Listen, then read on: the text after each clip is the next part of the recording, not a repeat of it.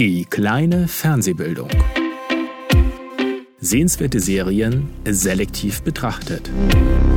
Zwischen versuchtem Tiefsinn und albernen Flachsinn.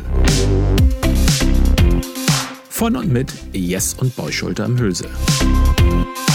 Einer von uns schaut immer in die Röhre.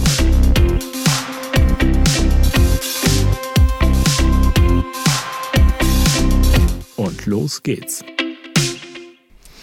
Hallo. Hallo. Moin. ja, ich habe äh, mir überlegt, heute mal ein bisschen anders. Äh, das kam nämlich auch nochmal als Feedback. Ich steige also gleich mit dem Housekeeping ein, bevor mhm. wir zu The Mandalorian kommen, ähm, dass wir uns doch ruhig vorstellen sollten. Deine Idee wäre gar nicht so schlecht gewesen, weil da habe ich ja gar nicht drüber nachgedacht. Ich habe ja gesagt, im Vorspann sieht man ja, wer wir sind. Aber es gibt ja auch einige, die uns nur hören. Ja. Eben. Also ich äh, stelle damit dich vor, mein Bruder Yes, Schulter am Hülse. Und hier auf der anderen Seite mein Bruder Boy, Schulter am Hülse. Genau. Und wir haben heute einen Gast. Ja. Alex, Hi. Schulter am Hülse. ja, es hat uns äh, so viel Spaß gemacht letztes Mal. Das war, fand ich so schön mit Melli das, äh, als Gast. Und äh, dann hat uns Melli offene Türen eingerannt und äh, angenehmerweise ihren Partner ja. aufgedrängt. Man hatte aber so ein bisschen den Eindruck, sie wollte mal einen ruhigen Abend. ah, nein. nein. Wir sprechen ja heute über Der Mandalorianer, eine ja. Star Wars-Serie. Und Melly hat sofort gesagt, ihr Freund ist ja ein äh, Star Wars-Experte hm. und hat da bestimmt einiges zu, zu erzählen. Nun auf jeden Fall ein großer Fan. Ja. Hast du noch ein wenig Housekeeping? Sonst fangen wir nee, gleich an. Nee, ich möchte nur noch mal lobend erwähnen, dass äh, Alex äh, sozusagen einen Dresscode eingeführt hat mhm. und äh, entsprechend gekleidet ist mit einem Super Star Wars T-Shirt und auch Melly letztes Mal zwar nicht äh, passend zum Zeichentrickfilm, aber wir haben ja hinterher über Horrorserien und ja. Filme geredet und auch entsprechend gekleidet war. Und jetzt müssen wir uns, glaube ich, mal überlegen, ob wir da auch so ein Irgendwo mhm. im Star Wars-Universum rennt auch irgendjemand mit einem karierten Hemd rum. George Lucas. gut, sehr gut. Ja, das war's von meiner Seite mit äh, Housekeeping und äh, Einstieg. Äh, dann kann ich ja, eigentlich ist es ja deine Serie. Du hast ja. Äh, die mir zwar noch unter anderem zur Auswahl gestellt, aber mitgebracht eigentlich. Ja, der Mandalorianer. Ähm, gleich ganz vorweg, normalerweise etwas unproblematisch, dass wir auch spoilern. Dies ist eine sehr neue Serie. Mm. Und es gibt einen Twist, äh, der drin vorkommt, der äh, vielleicht manchen wichtig ist beim ersten Mal sehen. Der ist schon in der ersten Folge, aber die sollte man gesehen haben. Ich werde darauf keine Rücksicht nehmen. Also Spoiler Alert, ja. wenn ich jetzt losrede. Ja. Ähm, es ist eine gute Serie. Ich empfehle sie, äh, wenn ihr Star Wars-Fans seid, jetzt ausschalten und selber gucken. Denn ich werde ja. sofort loslegen, einmal kurz erzählen, worum es geht. Und da ist der erste Spoiler schon drin. Wobei ich sagen muss, den, ich glaube, ich weiß, was du meinst, ja, aber wenn man nur irgendeinen Trailer und ein bisschen was gesehen hat. Genau. Äh, Inzwischen hat jeder im Internet Baby Yoda ja, gesehen ja, und darum genau. geht's. also, der Mandalorianer ist äh, ja ein Mandalorianer. Was das genau ist, kann Alex vielleicht äh, nochmal äh, dozieren. Grundsätzlich ähm, bin ich etwas verwirrt, als ich recherchiert habe über die Mandalorianer. Aber ich greife vor. Erstmal kurz, worum es in der Serie selber geht. Der Mandalorianer ist ein Einzelkämpfer, ein Kopfgeldjäger, der für in der Gilde der Kopfgeldjäger ist und versucht, Geld zu verdienen am Außenrand äh, des zivilisierten Universums, da wo es mit äh, Recht und Gesetz noch nicht so ist. Das heißt, es ist alles ein bisschen auch westernmäßig angehaucht. Hm. Und der Mandalorianer bekommt einen Auftrag, eine 50-jährige männliche Person irgendwo aufzuspüren in der ersten Folge. Und äh, das Ende der ersten Folge ist, dass er diese Zielperson ausspürt und es ist ein kleines Yoda-Baby. Also es ist nicht Yoda selber, aber keiner weiß, wie die Spezies von Yoda heißt. Deswegen äh, wird es immer nur das Yoda-Baby genannt offensichtlich ist in der Spezies, wenn man 50 Jahre alt ist, man noch nicht besonders äh, mhm. erwachsen, denn es ist ein kleines Kind. Es sieht immer sehr süß aus, so ein bisschen zwischen verschrumpelter Oma und kleinem Kind. Changiert das Gesicht so ein bisschen. Ähm, und die gesamte Serie handelt davon, wie der Mandalorianer äh, versucht, Geld zu verdienen, Kopfgeldeinsätze macht und dabei dieses Kind zu beschützen. Und das ist eigentlich schon die Grundprämisse.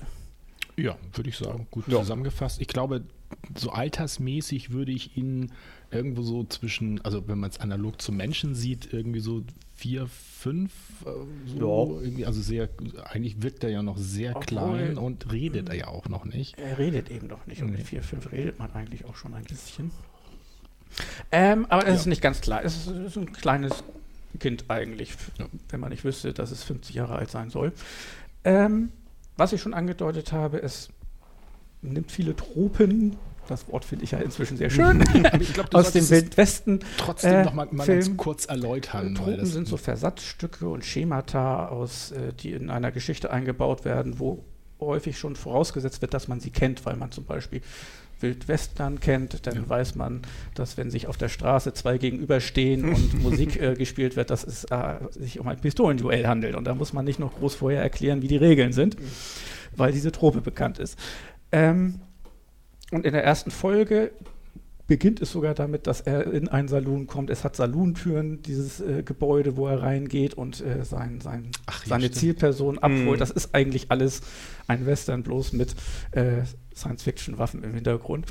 Äh, und auch sonst wird viel von Western übernommen und was mir so aufgefallen ist, auch viele Geschichten vom Japanischen. Also es gibt einmal eine berühmte japanische Geschichte, Lone Wolf und Cup heißt das, wo Okay. ein Samurai mit einem kleinen Kind durch die Hm. äh, altes äh, Japan äh, reist und eigentlich genau dasselbe. Er, er beschützt dieses Kind, während er versucht zu überleben.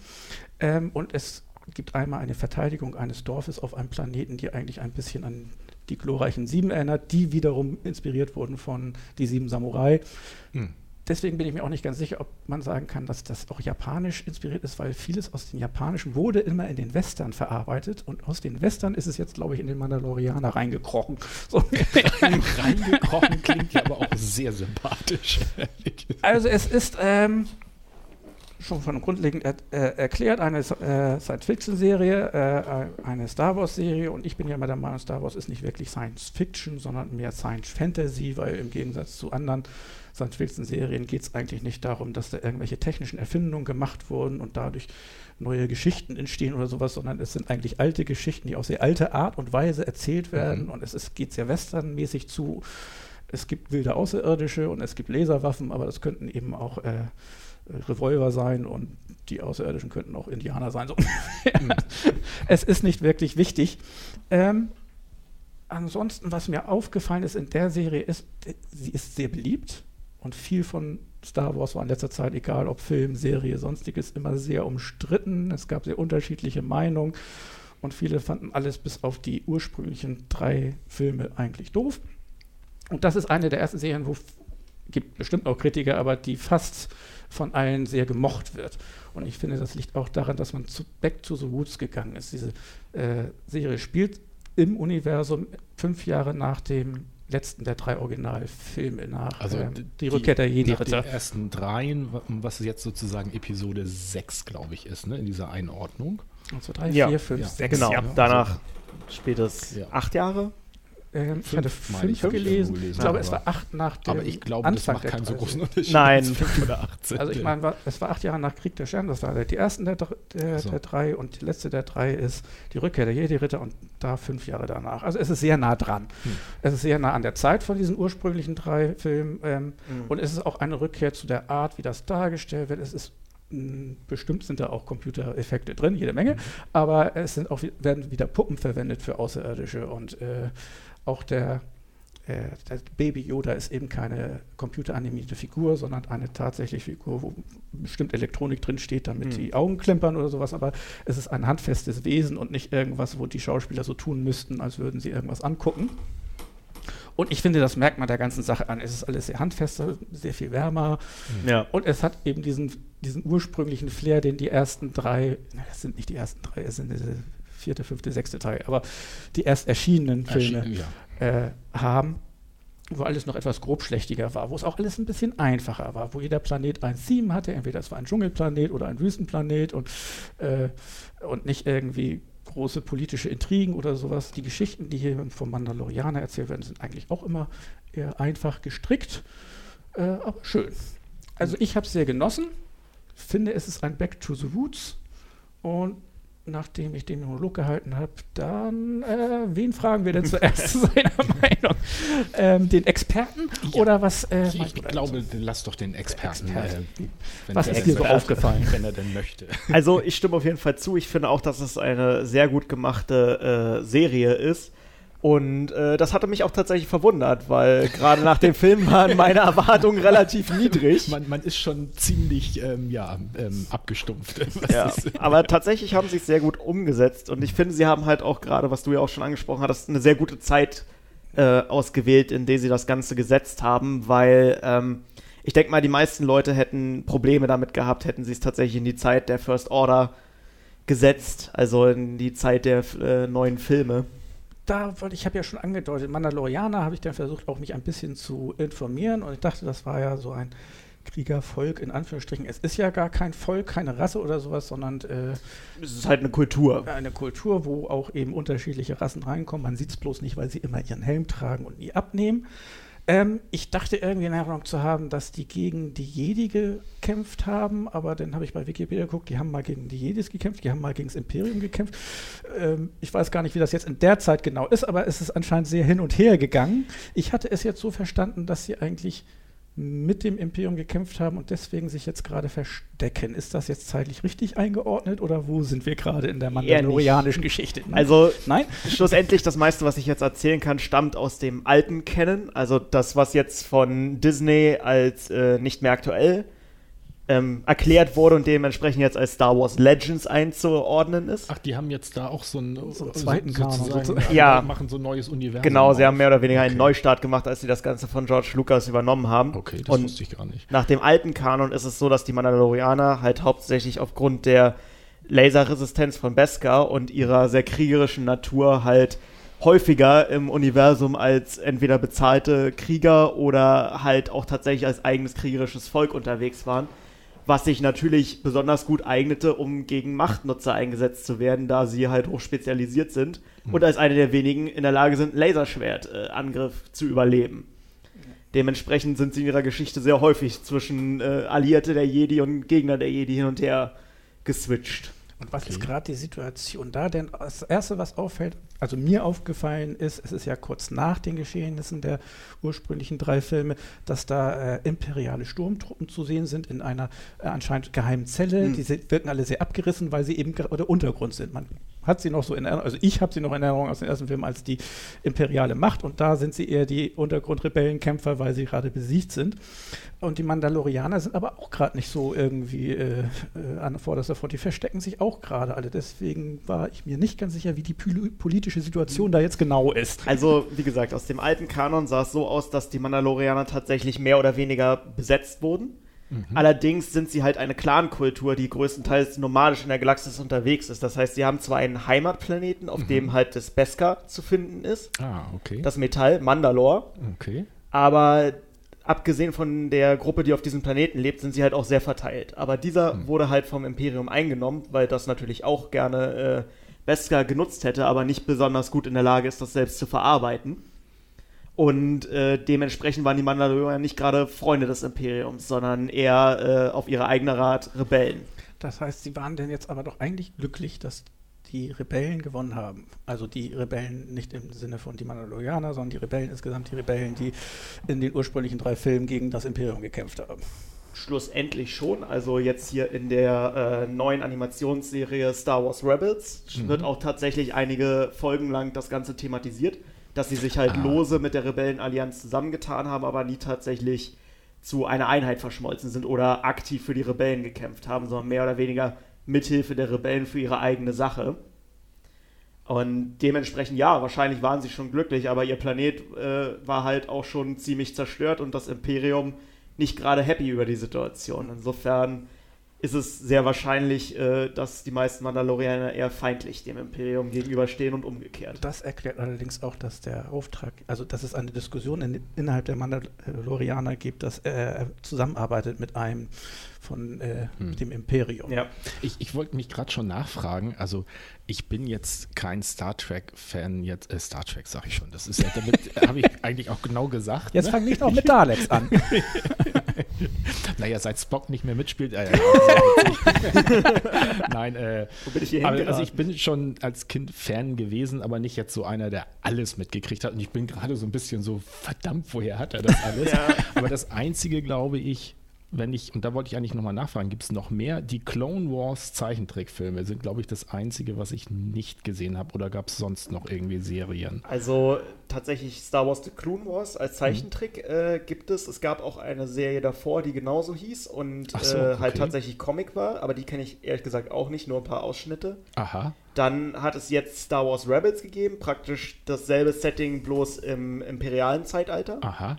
Und es gab jetzt wohl noch eine weitere comicartige Zeichentrickserie, äh, die Resistance heißt und okay. in der Ära von äh, der First Order praktisch spielt. Okay, die habe ich aber auch noch nicht gesehen. okay, ich habe nur, also ich hatte nur diese Klon-Dingsbums äh, da und das war's dann dann. Und, äh, aber okay.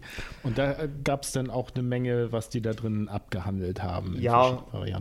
Und ich denke mal, gerade jemand, der sich so ein bisschen mehr für den Mandalorian interessiert, wird garantiert auch eine Menge daraus kriegen, nochmal die Star Wars äh, Rebels-Serie zu sehen. Okay. Die ist zwar ein recht eigener Stil, den man schon mögen muss, aber mhm. es ist dort eine Menge, sage ich mal, Vorgeschichte, die einen einige Dinge klar werden lässt. Ich, ich hatte mal, weil irgendjemand sagte, das wäre gut, äh, gedacht, es gibt ja nur diese eine Zeichentrickserie und da hatte ich mal reingeguckt. Ich glaube, so zwei, drei Folgen habe ich durchgehalten und dann war so ein bisschen so, dass ich dachte, so, hm, ist nicht so meins, aber ich vermute mal, das wird dann die erste gewesen sein und nicht eine von den ganzen anderen, die du da erzählt hast.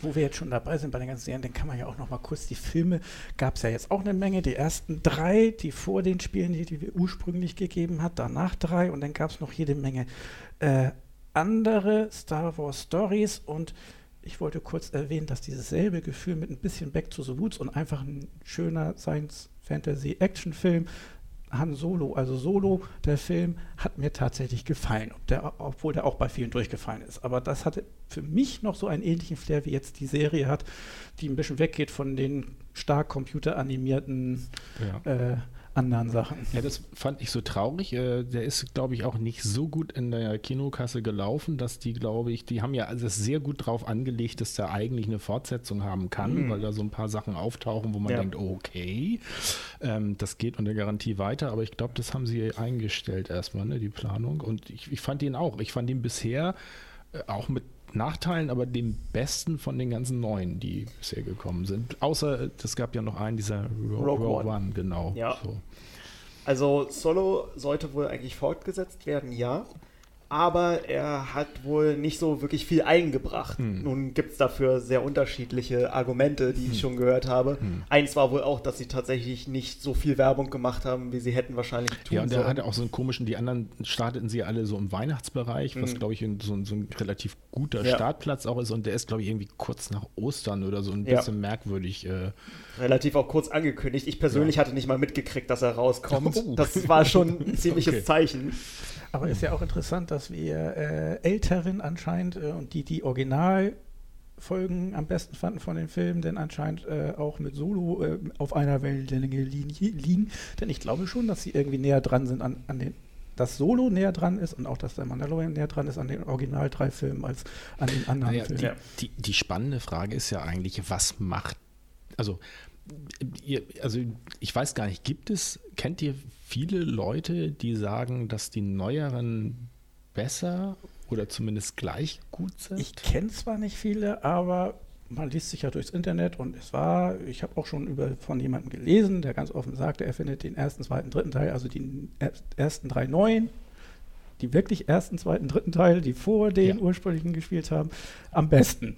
Und äh, erklärte auch warum, weil er die zuerst gesehen hat und das ist für ihn Star Wars und äh, okay. das andere war irgendwie so alter Kram, den mhm. er sich dann nochmal nachträglich angeguckt okay. hat. Und also es ist anscheinend schon, dass man das ganz toll finden kann. Und ich glaube, es liegt schon daran, dass man, dass wir zuerst die ersten drei Filme gesehen, ja, nicht immer die ersten drei Filme, die, die, erst, erst, die, die erst zuerst erschienen, erschienenen Filme Trilogie, gesehen haben und damit Star Wars verbinden ja. und deswegen so ein Problem mit den ganzen anderen neuen Sachen haben. Und wahrscheinlich hätten wir das nicht, wenn das die ersten gewesen naja, wären, die wir gesehen hätten. Andererseits, dann dürften wir ja The Mandalorian auch nicht gut finden. Ja, also, er hält sich doch relativ nah an den äh, ja. an den Sachen. Also ich, ich fand es sehr lustig, irgendwer fragte dann auch, was für mich denn äh, das ausmacht, warum der Mandalorian wieder so Back to the Woods für genau. mich ist. Und ich sagte, Muppets.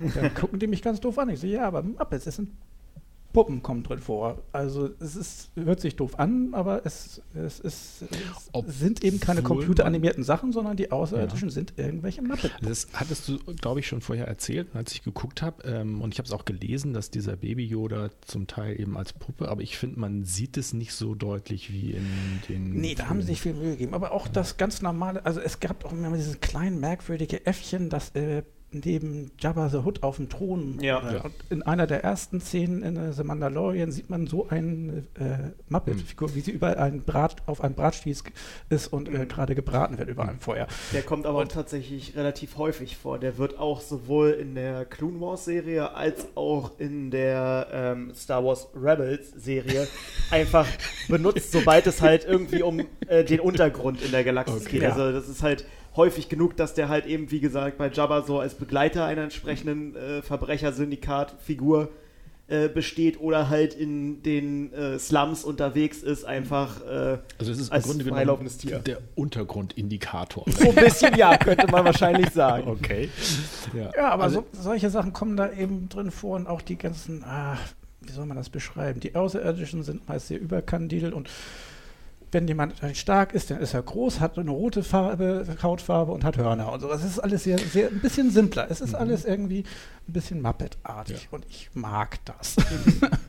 Äh, Alex, wie ist das bei dir? Also ich glaube, ich habe schon rausgehört, du bist auch eher jemand mit den Originalfilmen. Hast ja, du die denn auch oder? zuerst gesehen? Nein, tatsächlich habe ich damals, äh, ich glaube, zu meinem zehnten Geburtstag, zu, nee, nicht Geburtstag, also meinem zehnten Lebensjahr hm. äh, an Ostern habe ich die erste äh, Episode Okay. Also tatsächlich Nummer eins. Ja, also der, äh, der vierte, viert Film. nein, nein, genau nicht. Der also, erste. Äh, also doch. Ja, doch, der viert veröffentlichte, du hast recht, das genau. ist verwirrend. Ähm, habe ich geschenkt gekriegt und habe dann praktisch, bevor Teil 2 rauskam, habe ich dann die Original. Ich, überlege gerade, wenn jemand das hier nun zufällig guckt und keine Ahnung von Star Wars hat, ich, ich glaube, du nimmst dir besten ein Blatt Papier und schreibst vielleicht noch mal so eine Timeline. Ja, also das, oh, das ist, ist schwierig. Das Problem, also einmal ganz kurz vielleicht gesagt, das Problem darüber zu reden ist, dass George Lucas hat sozusagen die Mitte der Geschichte zuerst erzählt. Mhm. Äh, der Teil 1, 2 und 3, die rausgekommen sind, die in sich auch weitestgehend erstmal abgeschlossen sind, die sind äh, Ende der 70er bis Ende der der 80er erschienen die drei Filme.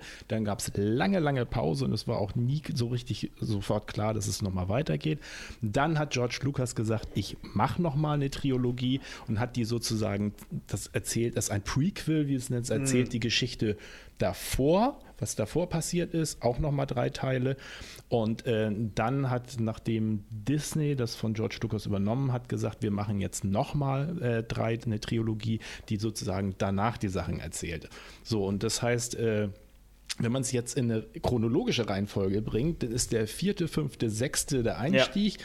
der erste, zweite, dritte die Mitte und der sechste, siebte und, nee, Quatsch, siebte, achte, siebte, achte und neunte sind wirklich siebte, achte und neunte. Und deswegen macht es aber für den Einstieg ja. mal so schwierig, ja. wenn man sagt, der erste, dann ist immer die Frage, ja, Episode 1. Episode 1, ne? lässt sich wahrscheinlich am besten sagen. Okay. Vielleicht kann man mich da auch brechen, aber soweit ich das mitgekriegt habe, waren mhm. eigentlich diese neun Episoden von Anfang an geplant ja. und im Kopf von Ach, okay. Er hat dann bloß eben erstmal eben 4, 5 und 6 produziert. Auch vielleicht gar nicht davon ausgehen, dass ich, er dazu kommt, die anderen zu machen. Aber diese neun Episoden sollte es eigentlich schon. Also ja. ich hatte nur gehört, gegeben. dass er eigentlich, ähm, eigentlich die drei Episoden als einen Film im Kopf hatte, das aber halt nicht durchbringen konnte und auch zeitmäßig und dass eigentlich der, das Finale mit dem Todesstern im, in der ersten, äh, in der vierten Episode, den erst erschienenen Film. Ähm, das hat er nachträglich noch reingebaut, weil er da irgendwie so einen Höhepunkt als Abschluss haben musste. Und dann die drei. Aber dass er das, das Original, die Komplettgeschichte, das wundert mich. Das also, kann ich mir aber vorstellen, weil ich es auch interessant fand, dass äh, eigentlich der zweit erschienen. der, der, fünfte Teil. Ähm, der, der hat ja kein positives Ende oder sowas, sondern der endet damit, dass Han Solo gefangen genommen wird. Und was genau. das haben auch alle ähm, es wurde eigentlich sozusagen als positiv und interessant und neu betrachtet, ja. dass man mal einen Kinofilm hat, der nicht äh, auf einem Höhepunkt endet, der sondern so einen richtigen Cliffhanger ja. in einem Kinofilm anstatt in so einer, Serie. Stimmt. Das würde zu deiner Idee passen, dass das mal ein Film sein sollte, weil mhm. dann hat man eben nicht so viele also ich, äh, tolle ich meine, ich habe das mal gelesen, dass er das auch gesagt haben soll, aber das ist schon Kann ja her, auch sein, dass er ursprünglich die Idee hatte, drei Filme zu machen und das hatte diesen mittleren Film hat er jetzt als ah. drei Filme in die Mitte. Okay, also jedenfalls weiß ich nur, dass ursprünglich irgendeine ganze Story ja. da mhm. in seinem Kopf schon bestanden hat und das nur ein Teil war. Und das war halt auch in der Reihenfolge wohl geplant, dass er halt vorhatte, erst den Mittelteil, dann praktisch ein Prequel und dann ein Sequel okay. zu drehen. Hm. Nur, dass er offensichtlich nicht mehr selber bereit war, das Prequel dann ja. zu drehen und insofern. Und das Sequel dann auch äh, jemand anderen überlassen hat. Okay. Jetzt kommen wir aber, aber schon sehr weißt tief. du denn, wie, wie die, also ob die Geschichte ähm, des, also des Sequels ähm, ist das von ihm dann noch, der, Nein, der Plot? tatsächlich nee, nicht. Das, das ist äh, die Episode ähm, 8, äh, 7, mhm. basiert auf dem Drehbuch von J.J. Abrahams mhm. und danach äh, Teil 8 und 9 sind äh, eine Mischvariante aus seinen, an, also von J.J. Abrahams mhm. und Ryan Johnson. Ja. Natürlich auch jede Menge andere Leute, die an dem Film beteiligt mhm. waren, aber äh, schlussendlich hatte hier George Lucas selber die Finger nur noch wenig mhm. drin und ähm, und im Prequel war aber komplett er? Das oder? Prequel ist komplett okay. George Lucas. Okay. Na, Mensch. Ich also weiß nicht, wie tief wollen wir denn jetzt noch in, in, in Filme und, und das also Universum also einsteigen, weil wir brauchen noch was für die Quasselecke. gerne noch ein bisschen Wollen wir nicht zurückkommen auf die Serie an sich? Ja, ja, das, deswegen komme ich ja drauf. Äh, das war ja eigentlich der Ausgangspunkt. Und jetzt können wir ja langsam wieder zurückbiegen. Ähm, ich glaube ja, dass die Qualität der oder das, was zumindest für mich und ich glaube für viele die ersten drei Tage, die ersten drei erschienenen Episode 4 uns aus decken soll vorher. Ich überlege ernsthaft, ob ich nicht so Sachen einblende oder Die originale Trilogie, das Sequel und das Prequel. So kann man es ganz gut. Obwohl es passt auch gut. Ähm, wir haben ja gerade noch über die zeitliche Einordnung des Man mhm. The Mandalorian und ich hatte dann, ich gucke ja, ich finde Wikipedia ist mittlerweile ja eine recht gute Quelle, um erstmal so einen Überblick über so eine Serie ja. zu kriegen und die hatten ernsthaft im The Mandalorian Wikipedia-Eintrag so eine äh, Grafik, wo diese Einordnung äh, der verschiedenen Sachen im Universum, aber die war ist so unübersichtlich, dass ich da erstmal so ein bisschen raus und reingezoomt und es war ja. also echt ein bisschen schwierig. Man könnte es sogar um. mit der Ingame, äh, Ingame sage ich schon, also im Film Jahresrechnung machen, die praktisch für die Republik oder die neue Republik äh, die Zeit rechnet von der Schlacht von Yavin an. Also oh vor der Schlacht von Yavin und nach der Schlacht okay. von Yavin.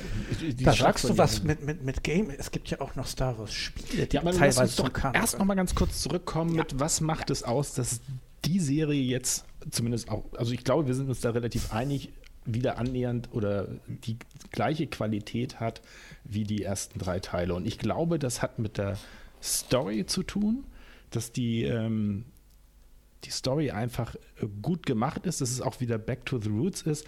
Das heißt, ich finde so Qualitäten von dem ersten ist, du hast gesagt, es ist kein Science Fiction, sondern eher Fantasy Fiction. Das Tolle war ja eigentlich bei den ersten, dass du so das Gefühl hast, du kommst in eine ganz neue Welt rein, aber vieles ist klassische Settings. Es gibt da einfach auch Bars, es gibt äh, Söldner und so weiter. Aber es ist halt nicht einfach nur unterschiedliche Rassen, sondern, also es sind schon Rassen, aber es sind halt nicht nur unterschiedliche Arten von Menschen, sondern es sind eben alle ganz merkwürdige Dinge, die auch alle so eine eigene Kultur und eine eigene mhm. Sprache haben. Und das gefiel mir schon gut. Ich glaube, wie du sagtest, im ersten Teil, wo er irgendwo reingeht, da reden die dann, also da, da gibt es ja auch gleich so ein bisschen äh, Konflikt da zwischen ihm mhm. und anderen. Und die reden auch in so einer, wieder so einer gutturalen Sprache. Und das finde ich, macht so dieses Star Wars-Feeling auch so ein bisschen aus. So, ich bin hier in einer ganz neuen Welt mit äh, zwar so bekannten Aspekten, aber eben halt mit ganz neuen äh, Rassen und Kulturen. Und ich glaube, da hast du recht, jetzt nicht nur mit den Muppets, die waren wieder glaubhaft. Also mhm. dieser äh, furchtbare Jar Jar Binks. Also es war eine lustige Figur, aber wo man sofort gesehen hat, das ist irgend so ein animierter Typ. Das könnte, also man hat das Gefühl, Goofy ist irgendwie aus dem äh, Disney-Universum entflohen und da irgendwie als Darsteller angenommen worden. Also das war, finde ich, nicht mehr glaubhaft so. Also so wirklich glaubhaft. Das ist äh, merkwürdig, ich gebe dir jetzt recht, aber glaubhaft ist merkwürdig gesagt, wenn man denn da irgendwelche ja.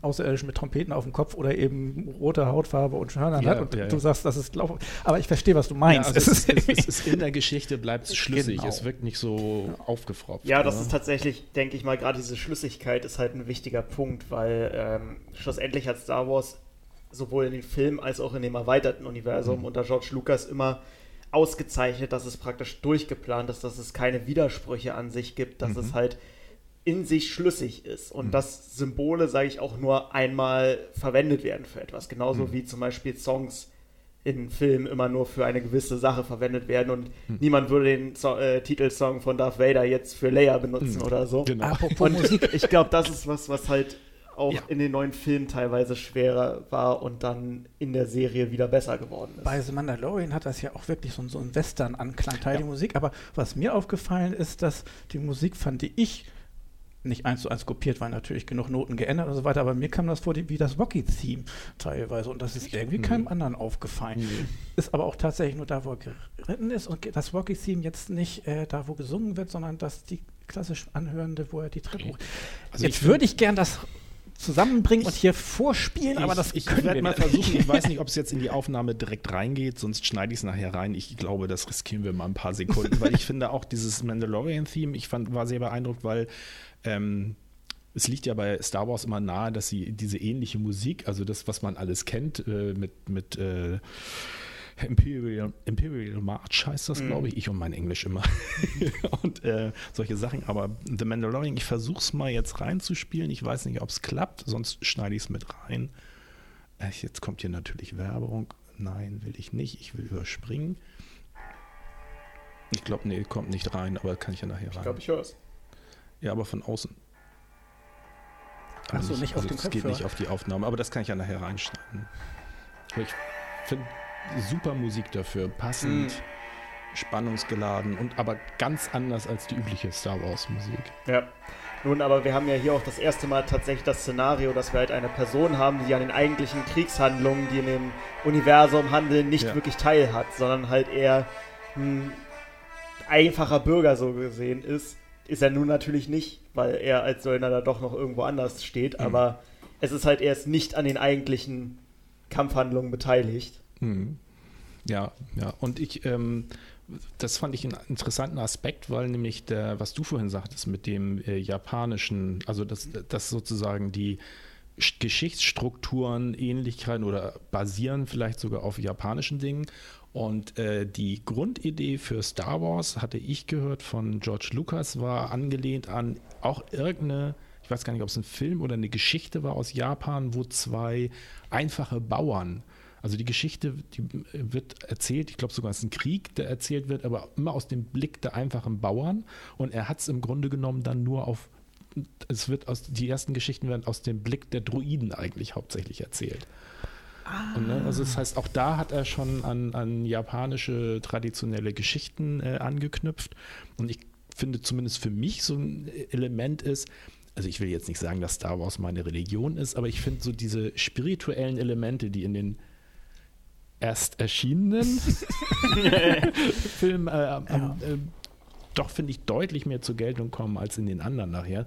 Das ist zum Beispiel meine persönliche Mega-Enttäuschung, dass sie dann nachher im in der, ähm, erklärt haben, dass dieses äh, die Macht äh, einfach nur irgend so eine, irgendwas ist, was man im Körper hat. So, was wie ein paar Mikroben und man ja, kann messen, ja, wie viel genau, man davon das, hat. Das, das war, war, auch so ein Ding, wo ich mir sagte, wer zum Teufel hat zugelassen, dass das in diesem Film ist. Das, widerspricht komplett allem, was das vorher aufgebaut wurde. Ding ist halt in den Filmen so gesehen ja, für Leute, die sich, sage ich mal, mit dem erweiterten Universum beschäftigt haben, nicht unbedingt, weil da halt erklärt wird, dass es praktisch die Macht ist in zwei Teile unterteilt. Mhm. Die kosmische Macht, welche halt als Form von Energie da steht, mhm. und die lebendige Macht, welche über diese Mediklorianer mit allem, was lebt, verbunden ist. Ah, okay.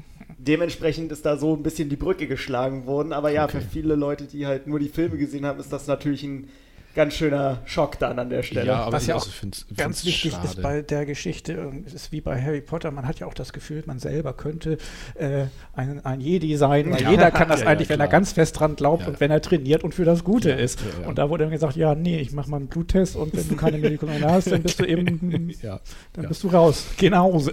Hat nicht jeder von uns schon mal probiert, irgendwas rüberschweben zu lassen? ja, die Chipstüte, wenn man nicht aufstehen wollte vom Sofa. Ja.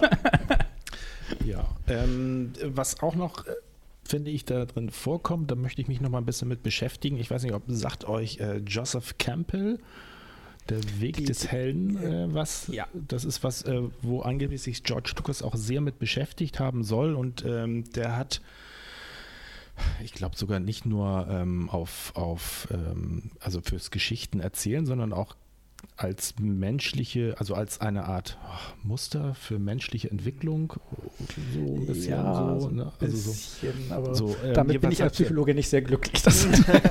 ja, also ich weiß nicht, wie man es formulieren soll. Ich, ähm, es gibt dann eine äh, tolle, ich glaube, BBC-Dokumentation, die ich auch habe, aber noch nicht zu Ende geguckt habe. Die nennt sich die Macht der Mythen.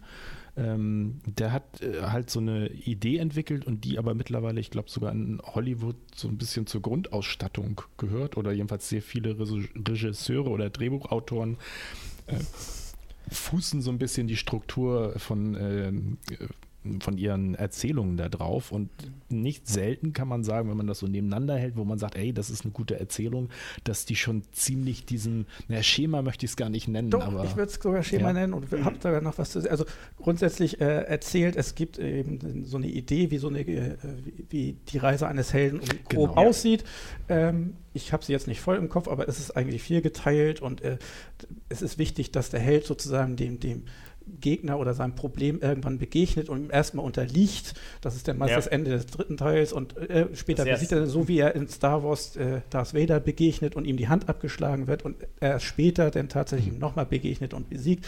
Ähm, das sind so Dinge, die drin vorkommen und ich finde es deswegen witzig, dass es, weil es gab mal eine Zeit da, wo jeder, aber auch wirklich jeder Triple-A-Film auf diesem Prinzip beruhte. Mhm und es wurde wahnsinnig langweilig. Ja. Die Leute haben sich echt schon beschwert, weil es war einmal dieselbe Soße. Ja. Okay, das ist nur ein grobes Gerüst, daraus kann man eine Menge machen. Mhm.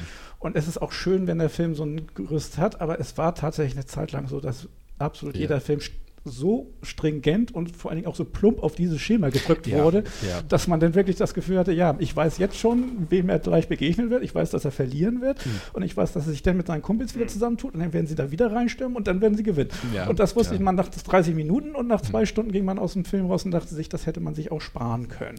Deswegen gab es dann irgendwann mal dieses dass es gekippt ist und man gesagt hat, das ist keine gute Idee, alles auf dieses blöde Prinzip mhm. beruhen zu lassen. Grundsätzlich ist es aber doch so gewesen, dass wenn man sich grundsätzlich dran hält, es eigentlich eine interessante Geschichte wird, weil es ist wichtig, dass es irgendeinen Protagonisten gibt. Es ist wichtig, ja. dass der irgendwo scheitern kann, dass man auch sieht, dass er scheitern kann ja. und dass er es dann trotzdem irgendwie schafft und dass er möglichst am Ende noch irgendwie aus der Sache rausgeht und dran gewachsen ist und nicht alles wie es, wie es am Anfang war. Ja, ich, und das ähm, sind eigentlich so die ganz groben ja, Dinge, also das, das, ist auch das, was ich meine. Ich, denk, ich denke, bei vielen guten Filmen kann man das, könnte man das auf dieses Muster zurückführen, mhm. aber genau andersrum. Ich glaube nicht einfach nur, wenn du dieses ja. Muster benutzt, ja. dann äh, hast du nicht automatisch einen Filmhit und, äh, und, und, es wird auch schwieriger. Fand das ich aber äh, spannend. Ich habe jetzt nochmal an die Wikipedia geguckt. Äh, es gibt vielleicht eine Vierteilung, aber hier steht 17 äh, Schritte nach äh, Das es gibt bestimmt schon noch kleinere. Aber ähm, das ist tatsächlich eine sehr wichtige Sache, denke ich mal, weil gerade mit der Heldenreise Star Wars ja auch sehr verknüpft. Ja. Und ich glaube, dass es halt kann man natürlich sehr lange drüber diskutieren, wird im Moment natürlich auch überall getan. Mhm. Aber das ist halt das Problem mit den äh, drei Filmen, die Disney nun gedreht hat, dass sie dieses Prinzip dort überhaupt nicht angewandt haben. Mhm. Und das haben viele erstmal so rein gefühlstechnisch als merkwürdig mhm. empfunden, weil es mhm. halt aufgrund der Tatsache, dass dieses bekannte Schema nicht da war, sich mhm. nicht wirklich nach Star Wars angefühlt hat und halt auch die Charaktere keine wirkliche Entwicklung, kein persönliches Wachstum ja. oder ähnliches durchgemacht ja. haben. Und ich glaube, das ist halt bei Mandalorian auch wieder da, dass wir ihn mhm. halt wachsen sehen. Mhm. Dass wir sehen, er ist zwar schon ein, sag ich mal, starker Krieger, mhm. eine erfahrene Person, mit der schon so mhm. manche schwierige Situationen durchlebt hat, aber der mhm. trotzdem immer noch Aspekte seines Lebens hat, in denen er wachsen kann. Und wir ja. können halt ihn begleiten dabei. Ja, ja. ja ich, ich finde das auch so spannend. Ich hatte in diesen äh, reingeguckt in Wikipedia und da stand, äh, das war deklariert als ähm, Space Western. So, und, das, das, das schön. Da ich, und da habe ich erst so gedacht, Space Western klingt ja irgendwie so ein bisschen, da habe ich vom inneren Auge erstmal so diese Comic-Heftchen, äh, diese kleinen Heftchen John Sinclair oder so, also so ein bisschen, hm. und aber als ich mir die angesehen habe, ich gesagt, doch, stimmt. Also äh, du hast es vorhin auch schon so auf so eine Weise gesagt, man könnte jetzt äh, Clint Eastwood, also wenn er jetzt jünger wäre, könnte man in diese Position setzen, alle anderen halt durch Menschen austauschen und es könnte eigentlich eine Geschichte sein, die einfach als Western läuft, ohne dass es in der Zukunft spielt. So, mhm. ne? also bis auf ein paar Aspekte. Und ähm, ähm, was ich auch mutig fand, ist, äh, dass dieser äh, Mandalori also die Mandalorianer generell ja tragen immer einen Helm, den sie auch nie abnehmen. Nicht vor Fremden. Nicht vor Fremden. Und ähm, das ziehen sie da durch. Und das ist mir am Anfang gar nicht aufgefallen so. Und irgendwann fiel mir auf, hey, das ist aber irgendwie schon ganz schön mutig, einen Hauptdarsteller zu mhm. nehmen, den du irgendwann mal, äh, ne, gibt es natürlich eine Situation, wo man ihn kurz sieht, aber man, eigentlich sieht man die ganze Zeit sein Gesicht nicht. Ja, das finde ich, macht das auch wieder sehr cineastisch, weil dann wird alles erzählt dadurch, dass er äh, seinen Kopf nur dreht und dann muss man schon ja. sozusagen interpretieren können, beziehungsweise die müssen dafür sorgen, dass die Kameraeinstellung so ist, dass man interpretieren kann, was er ja. damit sagen ja. möchte. So. muss, also ich muss sagen, aber er, ist, muss dann ja auch schauspielerisch mhm. Super sein, ne? dass er halt nur über Körpersprache, klar, und über das Bild von der Regie trotzdem schafft, diese ganzen Emotionen äh, ja. rüberzubringen. Sind denn aber, finde ich, auch viele sehr, sehr, na, ich will nicht sagen plumpe, äh, ja. aber so, so einfache Dinge, ich meine das positiv in diesem mhm. Sinne, äh, wie zum Beispiel der kleine Yoda, der immer mit diesem äh, Ball von seinem Hebel spielen will mhm. und er immer genervt ist und irgendwann schraubt er den ab und gibt den ja, den, genau. wo man eben merkt, da ändert sich das in der Beziehung. Das ist eigentlich super simpel, aber es macht klar, dass sich in der Beziehung was geändert hat. Mhm. Es ist einfach zu verstehen, weil das ist eigentlich ziemlich genial, sowas hinzukriegen. Es ja, ist nicht ja. so leicht, solche einfachen kleinen Dinge zu haben, wo man sofort sieht, wie, wo die Story jetzt hingeht. Und was ich auch noch sehr angenehm fand, war, dass der Humor genau richtig dosiert ja. war. Also das ja. heißt, es ist eigentlich keine humorvolle Serie, Grund, also von der Grundanlage her, aber wie man es früher auch aus den alten Filmen kannte, es gibt immer wieder so eine dosierte Humorsituation. Ja, ja. Ich, ich spoiler jetzt mal, aber das fand ich, war doch das einzige Zitat, was mir eingefallen ist, wo sie nachher in, in äh, in so einer Situation sind äh, und ähm, dann der eine kommt auf die Idee und dreht sich zu dem Baby-Yoga und macht doch mal dein Handding und dann winkt er immer so. ja. so, ich war so ne, das war so genau der richtige Humor Stimmt. und dann aber auch nicht drauf rumgeritten oder so, sondern ja. einmal zack durch. Ja, so. und das war auch der Humor, finde ich, der Unterschied, der mir bei den erst erschienenen drei Teilen. Mhm. Da waren es immer Actionsequenzen, sie waren in Lebensgefahr und trotzdem mhm. hat Han Solo noch irgendeinen Spruch gebracht genau. und das genau. war witzig. Mhm. Und das war auch nicht völlig übertrieben und häufig. Und bei den ersten Teilen, also die danach erschienen, das mhm. Prequel, da gab es dann auch Szenen, die sollten, glaube ich, so sein, aber es war, dass zwei Jedi-Ritter durch die Gegend hüpften über irgendwelche äh, Gleiter hinweg und mhm. machten ein Salto und man hatte nicht im geringsten das Gefühl, dass irgendeine Gefahr wäre. Und das mhm. heißt, das Banterwing, also was sich da gegenseitig mhm. zugeworfen hatte, hatte nicht das Gefühl von äh, irgendwie der Komik, die es hatte, ja. wo es eben in der genau. Situation in Lebensgefahr trotzdem noch ein Spruch ist, was anderes als mhm. Wir sind hier die Superhelden und, und, und, finde, und machen uns noch drüber da lustig. Da hat Alex auch noch so was Schönes gesagt, nämlich bei, den, bei denen fehlte mir diese Charakterentwicklung. Und das haben die Figuren jetzt in dem Mandalorian auch wieder sehr schön. Das sind, finde ich, toll gezeichnete Charaktere und auch so mit wieder so kleinen Sachen deutlich gemacht. Ich weiß jetzt mit den Namen bin ich mal nicht, wo auf dem Planeten ist, wo äh, das erste Mal dann ähm, dieses Baby da äh, so rauskämpft, mhm. Da ist doch immer der, der am Schluss immer sagt, ich habe gesprochen. Ja, also wenn ja. er erzählt immer, was cool. kommt, ich habe gesprochen. Mhm. So und ich finde, das hatte so, das hat den super charakterisiert, das passte wie Faust aufs Auge für den. Ja. Ähm, und ähm, weiß nicht, das hat mir Spaß gemacht. Und auch andere Charaktere. Und ich finde, in den Filmen, die ich halt eben nicht so schätze, da, da ist immer, sind die Charaktere nicht drin. Ich, ich verstehe überhaupt nicht. Es gibt, ich glaube, in dem zweiten Film, also Episode 2, der äh, fünft erschienene Film, ähm, wo, also zum einen fand ich, das komme ich nicht drüber weg, wo eigentlich ganz eindeutig schon allen klar ist, wo eigentlich das Problem, ne, wo, wo, sozusagen der Wurm drin steckt und es steht da Yoda und sagt, hm, da ist das passiert und das, hm, woran könnte es wohl liegen? Und man denkt, Alter, das kann nicht angehen. Und dann gibt es eine Szene, wo er in irgendeine Bar geht und da ist so ein Barkeeper mit vier Händen oder irgendwie sowas. Mhm. Toller Charakter und ich denke, geil, den holen sie nachher irgendwie. Also ich hab, war super sicher, ich hätte darauf gewettet, dass sie den nachher irgendwie rein, rausholen, dass er mit dem mitkommt oder irgend sowas. Aber der ist nur in dieser Bar und das war's denn. Aber ich so muss auch sagen, so.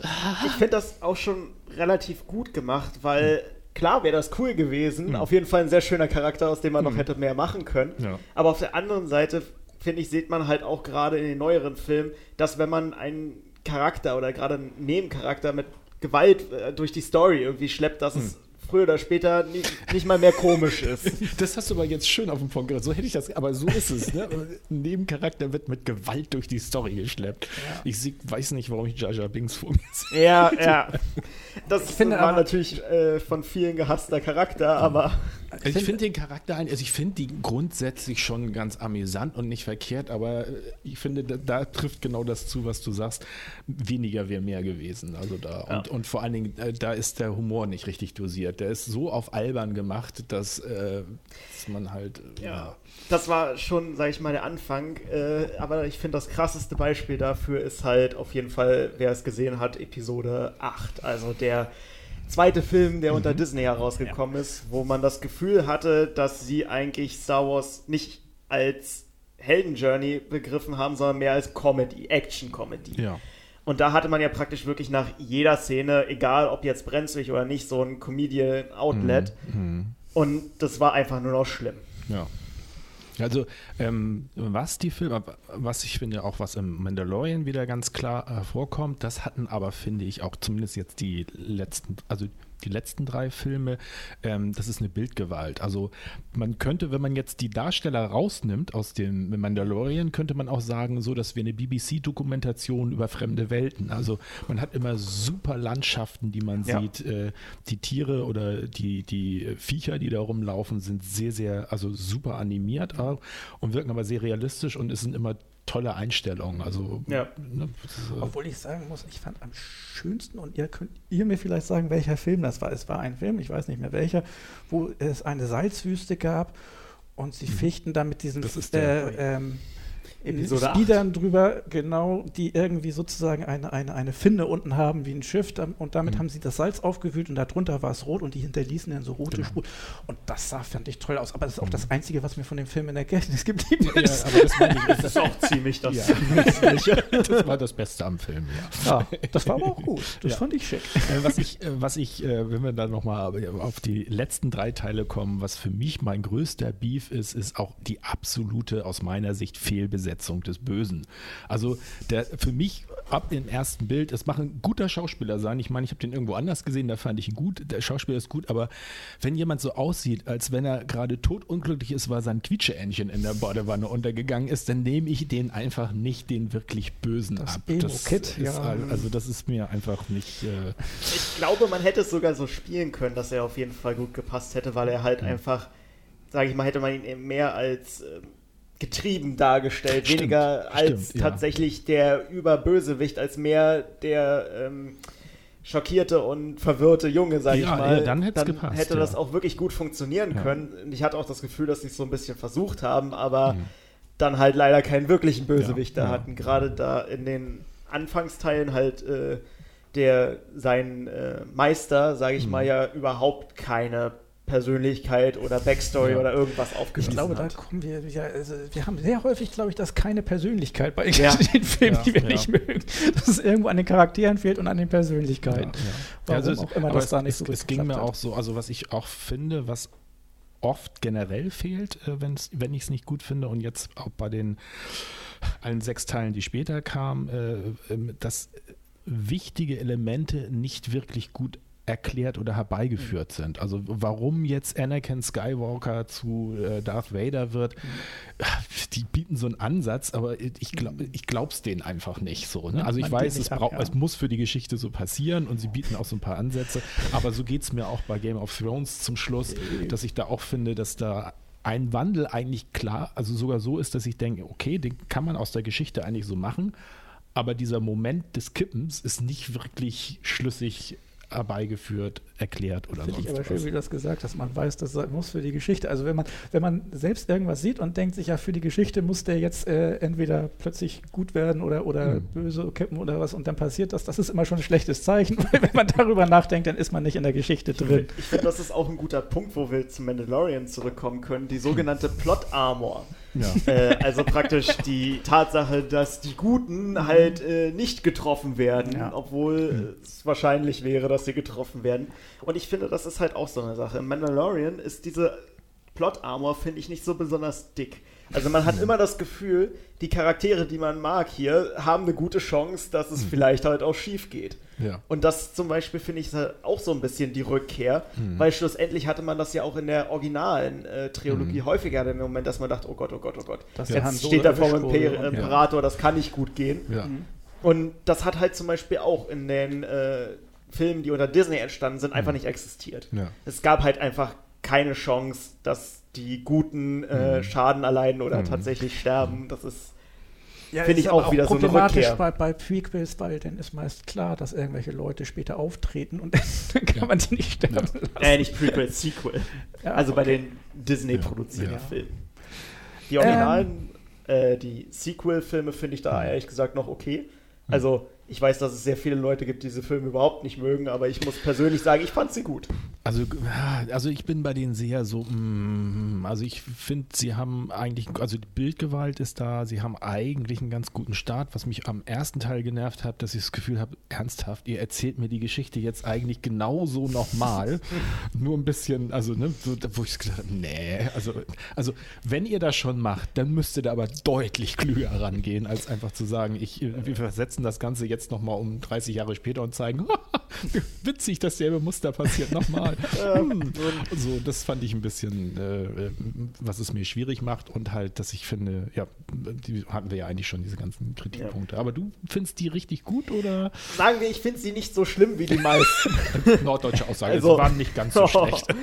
ich muss halt persönlich sagen, dass ich die Ära äh, Mhm. der Klonkrieger halt sehr spannend finde und halt, da ich mich ja auch außerhalb der Filme mit dem erweiterten Universum sehr auseinandergesetzt Mhm. Habe, du hast ja echt einen Experten angestellt. Ah, selbstverständlich. gucke ich da gerne mal über Ja. vieles hinweg, sage ich mal. Aber das ist halt, Hast du auch Bücher gelesen Ja. dazu und so? Ah, Diverse. Okay, okay. Ich habe, glaube ich, einmal den Star Wars, ich weiß gar nicht, ob der gesetzt ist, aber äh, Star Wars als Buch gelesen. Das ist aber der erste Teil im Grunde genommen. Ich fand interessant, Aber- das war noch nach den ersten erst erschienenen drei Filmen, das äh, Star Wars Rollenspiel damals war wahnsinnig beliebt, weil die Okay. sind tatsächlich äh, zu den Produzenten gegangen und haben sich Material geben lassen und äh, Risszeichnungen von Raumschiffen, die in keinem der Filme vorkamen. Und die Okay. haben Zugriff auf alles gekriegt. Das Mhm. heißt, dieses Rollenspiel war äh, nachher das Material, wo auch Leute, die Bücher geschrieben haben für das Star Wars-Universum, sich ihre Ah, Ideen und okay. Informationen herholten, weil das sozusagen die meisten Informationen Mhm. hatte, von die du irgendwo kriegen konntest. Die tiefgehendsten und eben auch, wo alles mögliche abgedeckt war, was in den Mhm. Filmen, für, für die es vielleicht mal angedacht war, aber nicht in die Filme reinkam, Mhm. das fandest du in diesen Rollenspielbüchern. Das fand ich auch sehr interessant, dass die dann eine Zeit Mhm. lang sozusagen das ultimative Kanonmaterial waren. ja, Was ich, äh, was mir gerade noch einfällt, wo du das gerade sagst, äh, was ich so faszinierend finde, äh, was, was auf mich immer eine tolle Wirkung bei Star Wars hat, ist, dass die ja immer, wenn sie den Sternenhimmel äh, zeigen, haben die ja immer so einen völlig überbevölkerten. Also wenn da Sternenhimmel ist, ist das nicht nur so vier, fünf Sterne, so wie wenn man hier hochguckt. Also ich meine, das ist jetzt ein bisschen untertrieben, aber da ist das ja zugepflastert mit Sternen. Und ich finde, das sieht irgendwie immer toll aus. Also das, das macht bei mir immer so, das ist ja auch, wenn sie dann in den Hyperraum oder, nee, was ist das? Ähm, überhaupt. Hyperraum bei denen, ja, wie kommt man ja mit Warp-Antrieb und so. das wird doch eigentlich auch für so ein, für so ein ähm, Comedy-Special mal gut so irgendwie. Raumschiff kommt rein, Spock guckt raus, oh, shit, verflogen. Gibt's tausendfach auf YouTube, okay. ja, ähm, Ja, ist gut. Ich weiß auch noch, auf dem Wüstenplaneten gab es ja natürlich immer zwei oder drei Sonnen, die am Himmel waren. Das fand Mhm. ich auch immer sehr beeindruckend damals. ja. Ja, das meine ich so mit diesen, also so wie so eine Landschaft dargestellt, aber halt so ein verfremdendes Element drin, was es irgendwie so Ja. macht, so, hm, so spannend. Ja, Ähm, hat noch irgendwer was? Genau, ich wollte noch zwei Kleinigkeiten. Ähm, erstens, was Schauspieler angeht. Ja, Mir ist aufgefallen, ähm, Und vor allem deshalb, weil ich angefangen habe, die Serie zu gucken auf Englisch mit Mhm. meinem Kumpel Hoppe. Oh, das war nämlich so auch eine Frage gewesen. Ich habe sie nämlich auf Deutsch jetzt geguckt. Ich habe da gar nicht drüber nachgedacht Ich äh, habe sie am auf Anfang. Englisch. Und Ich dann auch. wollte ich mich nochmal fragen, habt ihr, nee, aber ihr habt wahrscheinlich dann gar nicht Deutsch reingehört. Mm, Also ich muss sagen, ähm, sie ist gut guckbar auf Deutsch. Also ich hatte jetzt nicht das Gefühl, dass das da ähm, Ich fand es nur so witzig, ist. mein Kumpel Hoppe ist nicht so gut mit dem Englischen. Mhm. Der wollte sie dann später auch auf Deutsch gucken, hat er auch gemacht. Ich habe sie weiter auf Englisch geguckt, haben wir nicht mehr gemeinsam weiter geguckt. Mhm. Aber der, der Einzige, den er verstehen konnte, war Werner Herzog. Der spielt nämlich den, den bösewichtigen Auftraggeber am Anfang. Der Deutsche. Und der hat wieder. natürlich wieder einen Mhm. deutschen Akzent, einen sehr schön klar zu, äh, zu hörenden und zu erkennenden deutschen Akzent. Und den konnte er gut verstehen. Ähm, deswegen ist, glaube ich, auch Werner Herzog auch der einzige Schauspieler, von dem ich aus dem Kopf weiß, dass er da mitspielt. Hm. Ähm, sonst sind mir keine so aufgefallen. Aber du sagtest, es gibt noch äh, äh, eine Dame, die woanders mitgespielt hat. Ja, ähm, es spielt da mit äh, Gina äh, Carano.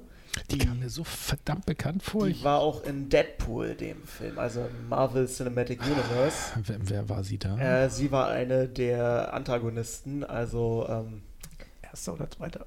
im ersten tatsächlich. ersten, also. okay, ja, der erste ist schon ein bisschen her. Auf jeden Fall finde ich, hat sie in beiden Filmen eine sehr starke Charakterrolle Mhm. und ich finde auch hier, dass sie halt eine super gute Besetzung für die Rolle ist Mhm. und halt wirklich was zu der ganzen Story bringt. Ja. Also ich war tatsächlich sehr, sehr begeistert. Ja. Also sie ist die, die, die Bekannte vom Mandalorian, der, der begegnet und die dann Genau, mit sie ihm ist- weiter. Okay. sie ist Nicht, die dass ich ehemalige jetzt, weil ich die Bekannte ja Schauspielerin nicht. äh, jetzt irgendwie mit äh, denke, das ist die Haupt, me- meiner Meinung nach hauptweibliche Person und nachher ist es eine ganz andere. Nein, das ja, ist doch, das Okay. ist. Dann Ja. fand ich witzig, das habe ich unabhängig davon gelesen, irgendeine äh, Schauspielerin, ich meine, es ist die, äh, ist für die Rolle äh, gecastet worden und sie dachte, sie sollte einen weiblichen Wookie spielen. und war dann ganz erstaunt, dass ihr Gesicht doch vorkommen soll irgendwann. Und dann hat sie sie nochmal nachgefragt und dann stellte sich heraus, dass das ein Missverständnis war. Das ist aber wirklich sehr, sehr so eine tragende Rolle und sie denkt, sie Ja, ich, ich stelle mir jetzt gerade so beim, beim Casting vor, so Wookie, Wookie, Wookie. Und So, Ich- hm, die macht gut eine weibliche Protagonistin. Obwohl, äh, wusstet ihr, dass äh, Harrison Ford als ähm, äh, Han Solo überhaupt nicht gesetzt war? Da wollten sie jemand anders Mhm. haben und Han Solo hat nur, also äh, Harrison Ford hat eigentlich nur als äh, Gegenüber-Double, wenn die, wenn die die Leute haben vorsprechen lassen, hat der den Gegenpart gemacht, damit die besser vorsprechen können. Und ähm, das hat, glaube ich, sogar ein bisschen gedauert und irgendwann, ich weiß gar nicht, weißt du das näher, wie sie denn auf ihn gekommen, aber er war jedenfalls eigentlich gar nicht angedacht. Also ich, die Story, die ich kenne, ist, dass er tatsächlich dort als Bühnenbildner gearbeitet hat Mhm. und äh, George Lucas durch Zufall auf ihn gestoßen ist, während er am Set war und meinte so, komm, sprech doch mal vor und Mhm. ihn dann halt für die Rolle äh, engagiert hat. Okay, das kann ja auch. Also ich hatte nur gehört, dass er erst als Gegenpart einfach nur Hm. für die anderen Leute äh, geredet hat. Und das fand ich auch, auch Das überraschend. interessieren, wer denn ursprünglich den Han Solo machen sollte oder ob es da denn überhaupt noch gar keinen Plan gab, bevor sie ihn Ja, ich glaube, da waren sogar für die damalige Zeit ein paar größere Namen sogar dabei, aber das müsste man nochmal noch mal nachrecherchieren. Ähm, ja. Ja, Ähm, ähm, du hast noch was? Jein, also vielleicht so ein bisschen nochmal, um was Kontroverses aufzugreifen. Ja, ich Nein, finde, wir wenn sollten- mein Bruder schon wieder kontrovers. Ja, ähm, das hattet ihr vorhin gesagt, äh, da habe ich gar nicht drüber nachgedacht. Äh, da, da kam irgendwie mit sexistische Ge- Dinge in Star Wars, das sollte man lieber meiden, das Thema. Und das ist natürlich was, wo ich gleich denke, ach, Ja, also schlussendlich ist es gerade im, sage ich mal, Fandom, also sage ich mal Mhm. unter der Gruppe der Fans, die sich regelmäßig damit beschäftigen, gibt es eine größere Diskussion durchaus durch Kommentare äh, der, des Managements äh, Mhm. unter Disney zu Kritiken an den Film angestoßen, ähm, zu einer größeren Debatte, sollte man wahrscheinlich sagen. Es Mhm. fühlt sich mehr nach einem Kleinkrieg an. oha. Äh, Worum geht's? ja, in Tja, den beiden Seiten, oder sagen wir Leute auf beiden Seiten mitunter mit ziemlich wirren Kommentaren um sich Okay. werfen. Es ist tatsächlich das äh, ähm, von der Führungsträger, also ich kann jetzt nicht sagen von wem genau, aber halt von der Gruppe aus J.J. Abrahams, Mhm. ähm, Ryan Johnson und Kathleen Kennedy. Ähm, also den beiden Regisseuren und mhm. der äh, Hauptverantwortlichen, ist es wohl dazu gekommen, dass in Interviews, wo halt Probleme an den neuen äh, unter Disney entstandenen mhm. drei Filmen und dem ganzen Schema, wie sie diese Filme angegangen mhm. sind, ähm, wohl dazu gekommen, dass es halt von ihnen Aussagen gab danach, dass ähm, ein Großteil der Negativstimmen sexistisch oder rassistisch motiviert werden, was äh, okay. dann natürlich sage ich mal, auf beiden Seiten des Spektrums zu äh, hm. großer Entrüstung und entsprechenden Kommentaren geführt okay. hat. Also das heißt, die Kritik an uns ist grundsätzlich eine sexistische, oder wie? Wahrscheinlich. Klappt. Okay. Also wie gesagt, es ist halt in allen Fällen relativ verallgemeinernd okay. geführte Diskussion, meines Erachtens ja. nach. Da mögen jetzt Leute ist anderer Meinung sein. Ja, mir auch. Deswegen wollte ich nochmal nachfragen, weil ich das dann doch spannend fand. Ich glaube, man muss sich damit einfach ein bisschen beschäftigt haben. Okay. Ich hatte halt gerade nach den Filmen mir gedacht, so ist es vielleicht einfach nur dadurch, dass ich halt die ganzen Bücher und so gelesen ja, habe, ja. einfach nur daran, meine Kritik an den Film praktisch daraus geboren, dass ich halt die Story, die vorher für diesen Zeitraum bestand, mhm. äh, vermisse und habe dann festgestellt, dass es halt auch sehr viele andere gibt, die entsprechende Kritikpunkte haben. Mhm. Und dabei ist es halt auch häufiger bin ich mal auf diese Debatte gestoßen, mhm. die halt leider dank den neuen Filmen, die sich äh, laut Catherine Kennedy Diversität und äh, hier, ähm, ich weiß gar nicht, wie ich es nennen soll, Women Empowerment mhm. wahrscheinlich auf die mhm. Fahne geschrieben haben. Ähm, ja, und das Ganze hat halt praktisch diese Diskussion angeregt, weil das Ganze für manche fadenschein, äh, fadenscheinig ist und mhm. praktisch mehr als Vorwand gilt, praktisch um berechtigte Kritik abzuwehren und für andere halt den Zahn der Zeit trifft, mhm. schlussendlich. Mhm wohl eine sehr, sehr tiefe Debatte. Oh gut, ja gut, dann steigen wir da vielleicht doch besser nicht tiefer ein. Aber ich, was war die Quassel? Ja, das da kann ich eine Weile reden. ähm, ein, eine Sache wollte ich noch loswerden, äh, bevor wir das Thema dann abschließen. Ähm, das wäre, ich habe das äh, mir ja jetzt extra schon, also das gibt es auch nur auf Disney Plus im Moment. Ich weiß nicht, ob es irgendwann vielleicht doch mal frei verfügbar ist, aber wenn man den jetzt sehen will, kann man den auch nicht bei Amazon oder sonst wo ja. kriegen. Man muss Disney Plus Abo abschließen. Äh, Hast du aber mit deinem Probeabo hingekriegt? Ja, genau. Das ist ein sechstägiges Probeabo. Ähm, ich bin schon eigentlich grundsätzlich bereit, für solche Dinge zu bezahlen. Hätte es den irgendwo gegeben, hätte ich mir den sicherlich auch gekauft. Aber ähm, mein Problem mit Disney Plus ist halt, ich äh, entweder es interessiert mich nicht oder ich kenne es schon. Also ist, ich habe hab noch ein bisschen rumgeguckt. Und dann dachte ich, dann ist mir da noch äh, angezeigt worden, dass es eine Art Dokumentation Behind the Scenes zu The Mandalorian gibt auf Disney Plus. Und ich dachte, Mensch, das ist ja super, guckst du da auch noch mal rein? Oh, das ist ja so ein amerikanischer Kram. Also die erste Folge ist, die, die machen es wohl immer so ein bisschen themenzentriert und die erste Folge davon, da ging es um die Regie. Ähm, das fand ich noch ganz interessant, dass die es sind ja nur acht Folgen, glaube ich. Und die haben, glaube ich, fünf Regisseure, die irgendwie alle, äh, also ich weiß nicht, ob müssen ja irgendwer mehrere Folgen gedreht haben, aber das merkt man den, finde ich, nicht an. Also ich hatte jetzt nicht den Eindruck, äh, dass ich dachte, oh, ist jetzt ja ganz anders oder so und ähm, erzählen da so ein bisschen, aber es ist jedes Mal so, dass jeder Regisseur, der vorgestellt wird, wird sagt so, also es wäre ja so super, das wäre schon seit Kindheit sein Traum, es wäre so toll, alles super, klasse, yay, yay, schön und so viel Respekt für George Lucas und das kann er ja auch, können ja auch gerne alle haben, aber das muss ich nicht fünfmal hintereinander in an unterschiedlichen Also mehr Promo-Videos. Also ja, ja, und dann, ich habe noch weiter, ich glaube die zweite habe ich auch noch versucht zu gucken und dann habe ich aber aufgegeben, weil ich das Gefühl hatte, ich ziehe da viel zu wenig raus aus den Sachen. nicht so dabei. Nee, also Zusatzmaterial für die DVD. Ja, Dafür habe ich auch noch nie so, so intensiv geguckt. Aber ich hatte echt gehofft, da zumindest noch so ein, zwei Nuggets zu finden. Aber nee, das ist äh, ein bisschen schade. So. Was Sonst ich tatsächlich als Fun Fact sehr schön finde, ist, mhm. dass äh, der Druide EG11 wird tatsächlich auch von einem der Regisseure äh, gesprochen. Ach. Und zwar von dem, der auch äh, maßgeblich an äh, Star Wars The Clone Wars beteiligt ist. Okay. Das, äh, der, der starkste ja, Roboter, okay. Bei dem, ich glaube, wenn das der ist, das fand ich noch ganz interessant. Der hat, äh, ich weiß gar nicht, was der gemacht hat äh, vorher. Dann ist er irgendwie zu, zu diesen Animationsdingern gekommen und dann, ähm, dann äh, dann hat er, glaube ich, einen Anruf gekriegt, konnte irgendwie nicht so ganz glauben, dass sie ihn für einen Realfilm haben wollen. Also deswegen, äh, das fand ich doch ganz amüsant. Ja, achso, und äh, noch zu den äh, Darstellern. Ich glaube, nicht als Darsteller der, ähm, der Kerl, der auch immer sagt, äh, ich habe gesprochen, wo ich den Namen schon wieder nicht weiß. Mal sehen, kurz hier. Ich glaub, das äh, war Quill. Quill, Quill. Quill ja, Quill. Ähm, der wird wohl von Nick Nolte zumindest ja. gesprochen im Original. Das fand, war noch was, was ich. Und was ich auch schön fand, war einer der Darsteller, es ist Carl Weathers, ähm, den meisten wahrscheinlich aus Rockies, als Rockies Gegenspieler im schon im ersten? Ja, ich glaube schon im ersten, ne? Da ist er sein Gegenspieler, der Rocky Boxen. Ja. Ja, der spielt da auch mit. Passt auch gut rein. Ja. Dann okay. würde ich sagen, ja, dann haben wir doch wohl alles, ne? Oder hat noch jemand, hat etwa noch jemand was, was er sagen möchte? Eine kleine Sache finde ich noch ganz nett. Ja. Äh, wo ich vielleicht als Dauerfan des Star Wars-Universums ein bisschen happy drüber bin und andere darauf hinweisen möchte. Mhm. Es ist tatsächlich ein bisschen ein Spoiler für diejenigen, die die letzte Folge noch nicht gesehen haben. Aber okay, also ja, jetzt kurz äh, abschalten, Ohren zu halten äh, für circa so eine am besten Minute. Imperial Mart. ja, genau.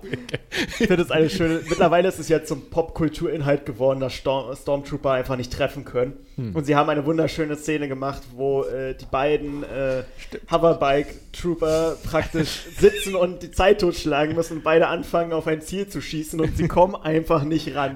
Das ist eine erstaunlich lange Szene, das fand ich großartig. Okay. Einfach, weil das auch zeigt so.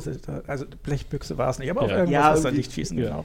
Aber ich finde das halt so schön als Zeichen, dass diese äh, Serie sich praktisch ernst genommen hat ja. und dennoch in der Lage ist, über sich selbst ja. und über das Universum, aber, mit dem sie spielt. Aber den Humor habe ich gar nicht mitgekriegt, weil das war mir noch. Den gab es aber auch noch mal verbal davor, wo irgendjemand meint, äh, dass, äh, äh, der Typ wäre ein toller Schütze und war, war beim Imperium. Und dann sagte der andere, das heißt ja noch nichts. Und er meinte, ich war kein Sturmtrupp da. und das schaut ja in dieselbe Kerbe.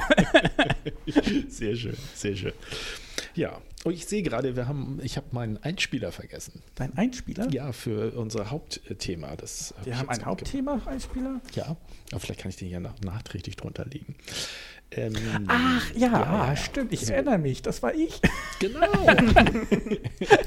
ja, Moment ja, mal, dann musst du den jetzt verwenden. Ja gut, äh, dann zum, zum Ausklang.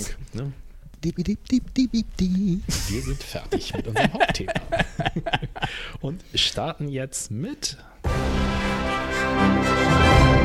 den kleinen drei. Ach ja. Und das Thema ist kurz gesagt gekippt. Das hat äh, sogar Melly aufgebracht letztes Mal. Es geht darum, um Serien, wo wir in der Meinung zu unserer Serie im Verlauf der Serie umgeschwenkt sind. Und das kann in beide Richtungen sein. Also entweder, dass wir gesagt haben, hey, die ist ja doch besser als gedacht oder hat uns äh, doch gekriegt. Oder eben auch andersrum, dass wir gesagt haben, äh, wir fanden sie eigentlich gut, aber irgendwie hm.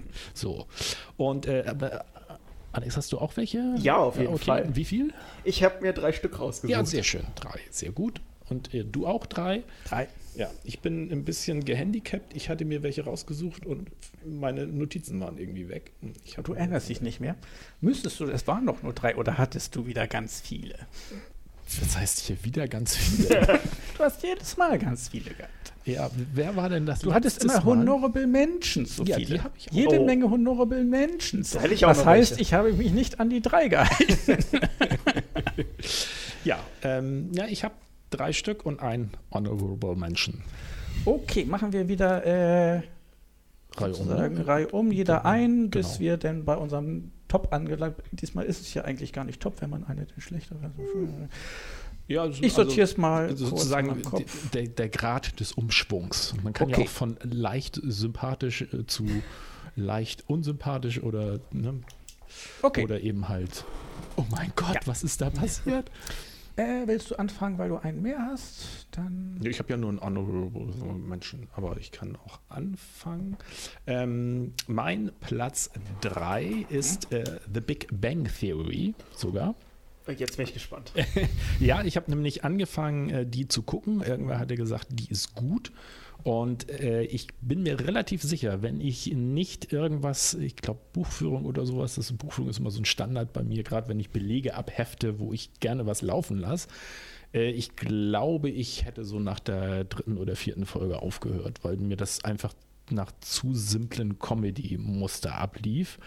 Und äh, ich habe aber dann weitergeguckt und ich finde, die kriegt erst, jetzt bin ich mir gar nicht mehr so sicher, ob es Ende der ersten Staffel oder in der zweiten erst die so richtig aufläuft.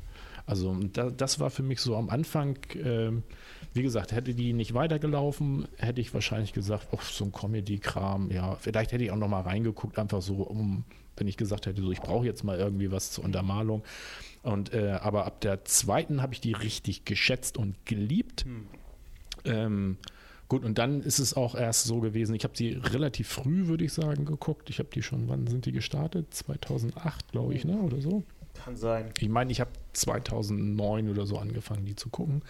Ähm, und jetzt mittlerweile, also damals war das noch, ich glaube, fast sogar Nischen, Nischengeschichte. Also das kannte kaum jemand. Und jetzt mittlerweile ist das ja so, so Dings, so bekannt. Und ähm, das ist mein Platz 3.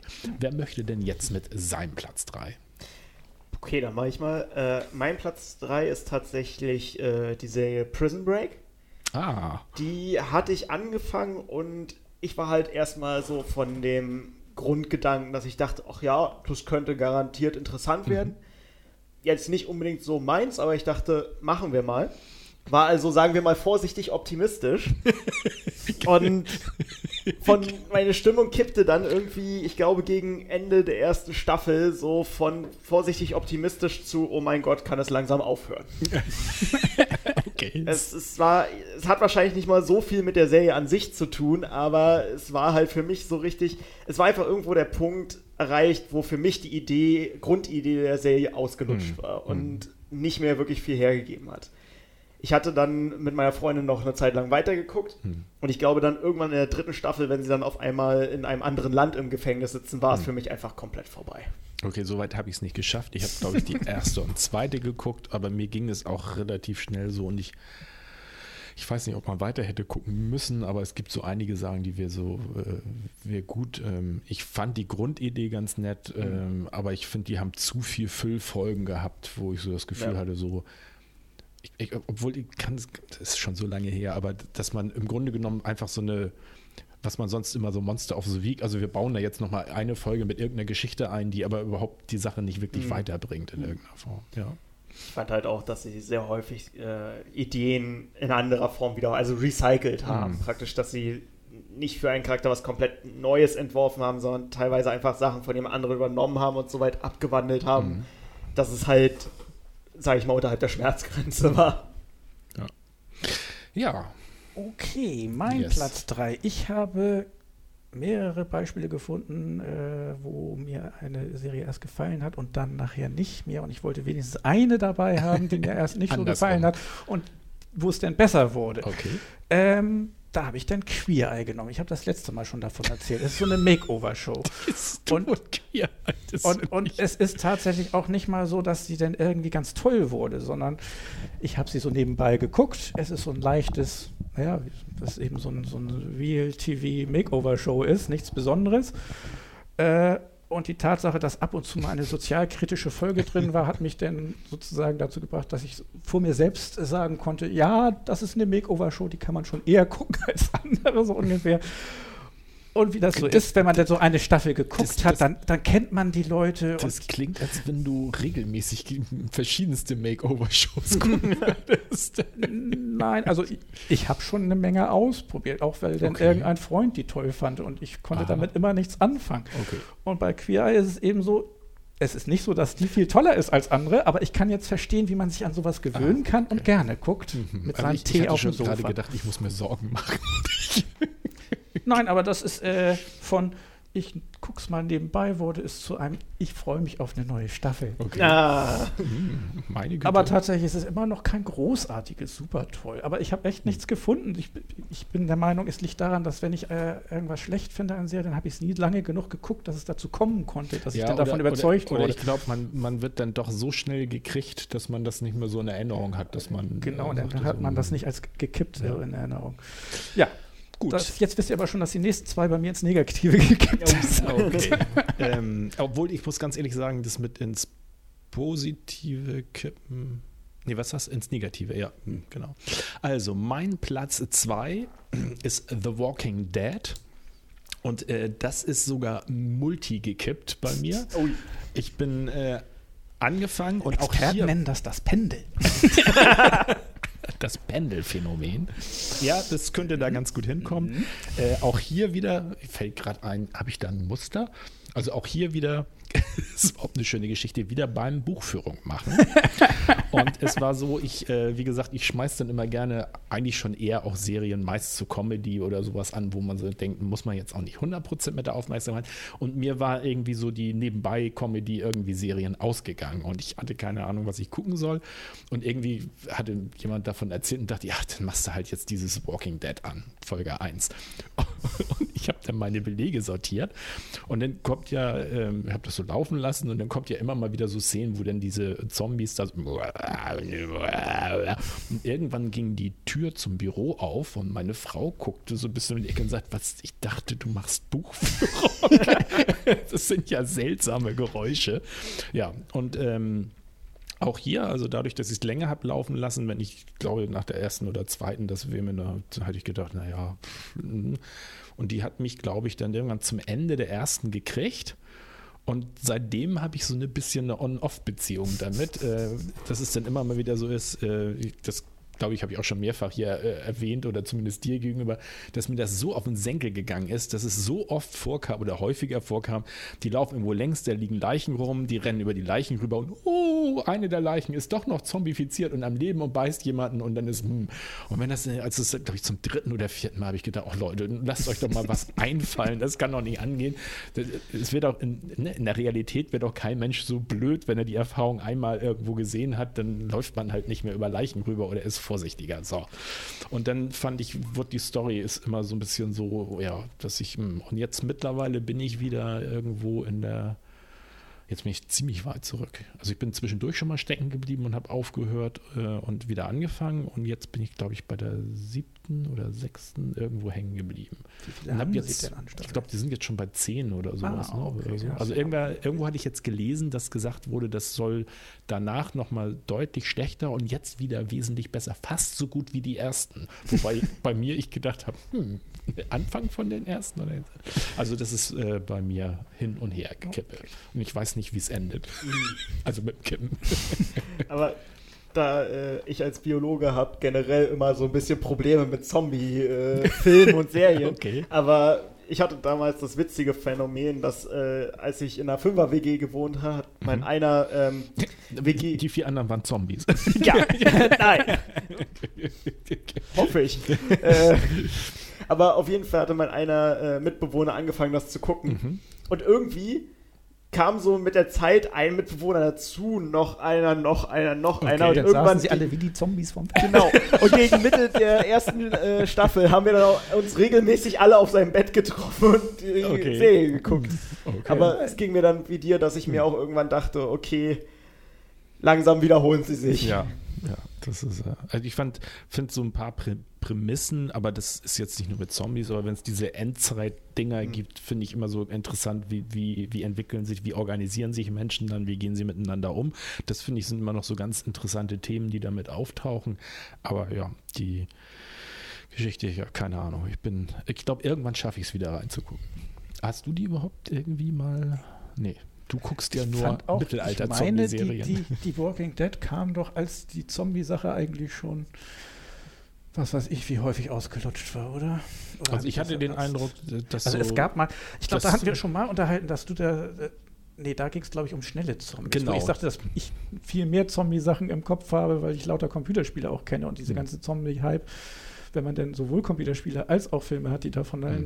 das war dann irgendwann einfach zu viel und man hat sich ja, also ich meine eigentlich, dass, also mein, klar, es gab mal so einen Schwung Zombies in den 90ern, glaube ich, oder 80ern, aber so, ich hatte das Gefühl, es war relativ lange ruhig und dann hat eigentlich The Walking Dead, also aus meiner Wahrnehmung, erst wieder so richtig nochmal diesen diese, ziemlich am Anfang der erneuten Zombie-Welle. Und was, was mir so gut gefiel, aber was du gar nicht nachvollziehen kannst, ist, dass ich fand, World War Z fand für mich, weil ich das vorher nie gesehen habe, war der super Kniff, dass die halt schnell waren. Also, dass es A, die was Wandlung schnell ging und dass die dann auch schnell gelaufen sind und man nicht immer dieses uh, ne, Latsch, Latsch, Latsch. Ne, so. Gefährlich. oh, vielleicht sollte ich weglaufen. Hm. Ja. Bei Zombies ist es ja auch immer so schön in der USA. Oh mein Gott, er bricht durch die Wand. Hier in Deutschland. Oh, ich mach mal das Fenster zu. okay, spricht für unsere Bauqualität. Ja. Obwohl, das fand ich auch witzig, dass er mal unser Vater erzählt, dass er sich, als er sich beim Hausbau damit beschäftigt hat und äh, so beim Hausbau irgendwann so ein bisschen so war, ja, die ganzen Regelungen, was man alles in Deutschland immer so machen muss. Und dann hat er irgendwie gesehen, das war im Winter, dass in den USA in irgendwo riesen Schnee war und da waren Haufen, also fast 95 Prozent aller Dächer eingebrochen, wo er sagte, hm, viele deutsche Vorschriften machten vielleicht doch Sinn, weil das Dach dann so belastbar sein muss, dass es nicht eingebrochen wäre. Ja. So, jetzt wollen wollen wir aber nicht abkommen. Ähm, Nummer zwei. Platz zwei. Mein Nummer zwei ist tatsächlich die Serie Modern Family. Okay. Ich bin normalerweise nicht so der Sitcom-Fan. Mhm. Eine der großen Ausnahmen ist Big Bang Theory. Und okay. jetzt dann auch äh, Modern Family, weil ich hatte es angeguckt, weil es uns von äh, der Schwester meiner Freundin empfohlen wurde. Mhm. Und wir hatten gerade nichts anderes, also haben wir mal reingeguckt. Mhm. Und ich war zuerst skeptisch und dann aber richtig on fire. Also okay. ich kann die Serie nur empfehl äh, empfehlen. Es ist, finde ich, ein sehr netter Humor und äh, sie gehen halt mit vielen Themen zwar witzig, aber nicht flach um. Mhm. Und das finde ich halt sehr angenehm an der Serie. Mhm. Ja, wir hatten die ja auch ähm, als letztes Mal hatte Melly die auch in den äh, den kleinen drei als Stimmt, denn da Thema, der, beste, der beste Nebendarsteller ja, und das war hatte, Cameron mit seiner, ja. seiner exaltierten Darstellung des äh, und der wunderbaren Szene mit, wo das Kind gar nicht, gar nicht aufwendig, sondern ah, ganz unemotional und dann über den Kopf reingetragen. super, super. Und ich finde auch, äh, was mich an der Serie sehr fasziniert hat, also mir ist sie auch tendenziell ein bisschen zu albern eigentlich, aber ähm, hier, wie heißt er noch? El Bandi, also der, das, mhm. dass der so einen ganz anderen Typ da spielt, das mhm. finde ich äh, ja. schon beeindruckend. Okay. Okay, meine Nummer ja. zwei ist äh, eigentlich eine geplante Nummer zwei im gewissen Sinne. Was? Es gibt eine Serie namens Skins eine Coming-of-Age-Serie über Schüler, die erwachsen werden. Skins ist auch die Bezeichnung im Englischen für die Papers, mit, aus denen man sich Joints bastelt. Also okay. Also da kommen auch Drogen und Sex drin vor. Äh, ist das mit den. Hormonmonstern? Nee. Nein, das ist Cartoon. Okay. Skins ist tatsächlich echt okay. Serie. Auch relativ bekannt und beliebt gewesen. Ähm, hm. Welche ich will es kurz halten. Das, das Ding ist, dass, äh, dass eben Schüler sind und die kommen dann aus der Schule raus und äh, nach zwei Staffeln kam die nächste Generation. Mhm. Und es gibt drei Generationen, aber bei mir war es so, dass ich die ersten zwei Staffeln gesehen habe und sehr mhm. begeistert war und hätte gern gesehen, wie es weitergeht mit denen. Und dann kamen ganz andere. Und das war der Plan der ganzen Serie, dass mhm. das äh, sozusagen immer aktuelle mhm. Geschichten sind für die jeweilige Generation, die das dann auch gucken sollte. Okay. Aber für mich war da dann auch Schluss, weil hm. Was interessieren mich diese neuen da? Ich hatte okay. auch das Gefühl, dass sich der Stil also etwas gewandelt hat. Mein, sie hätten ja Chance gehabt. Also sie haben sie, du hast aber reingeguckt. Ja, ich habe reingeguckt. Ja.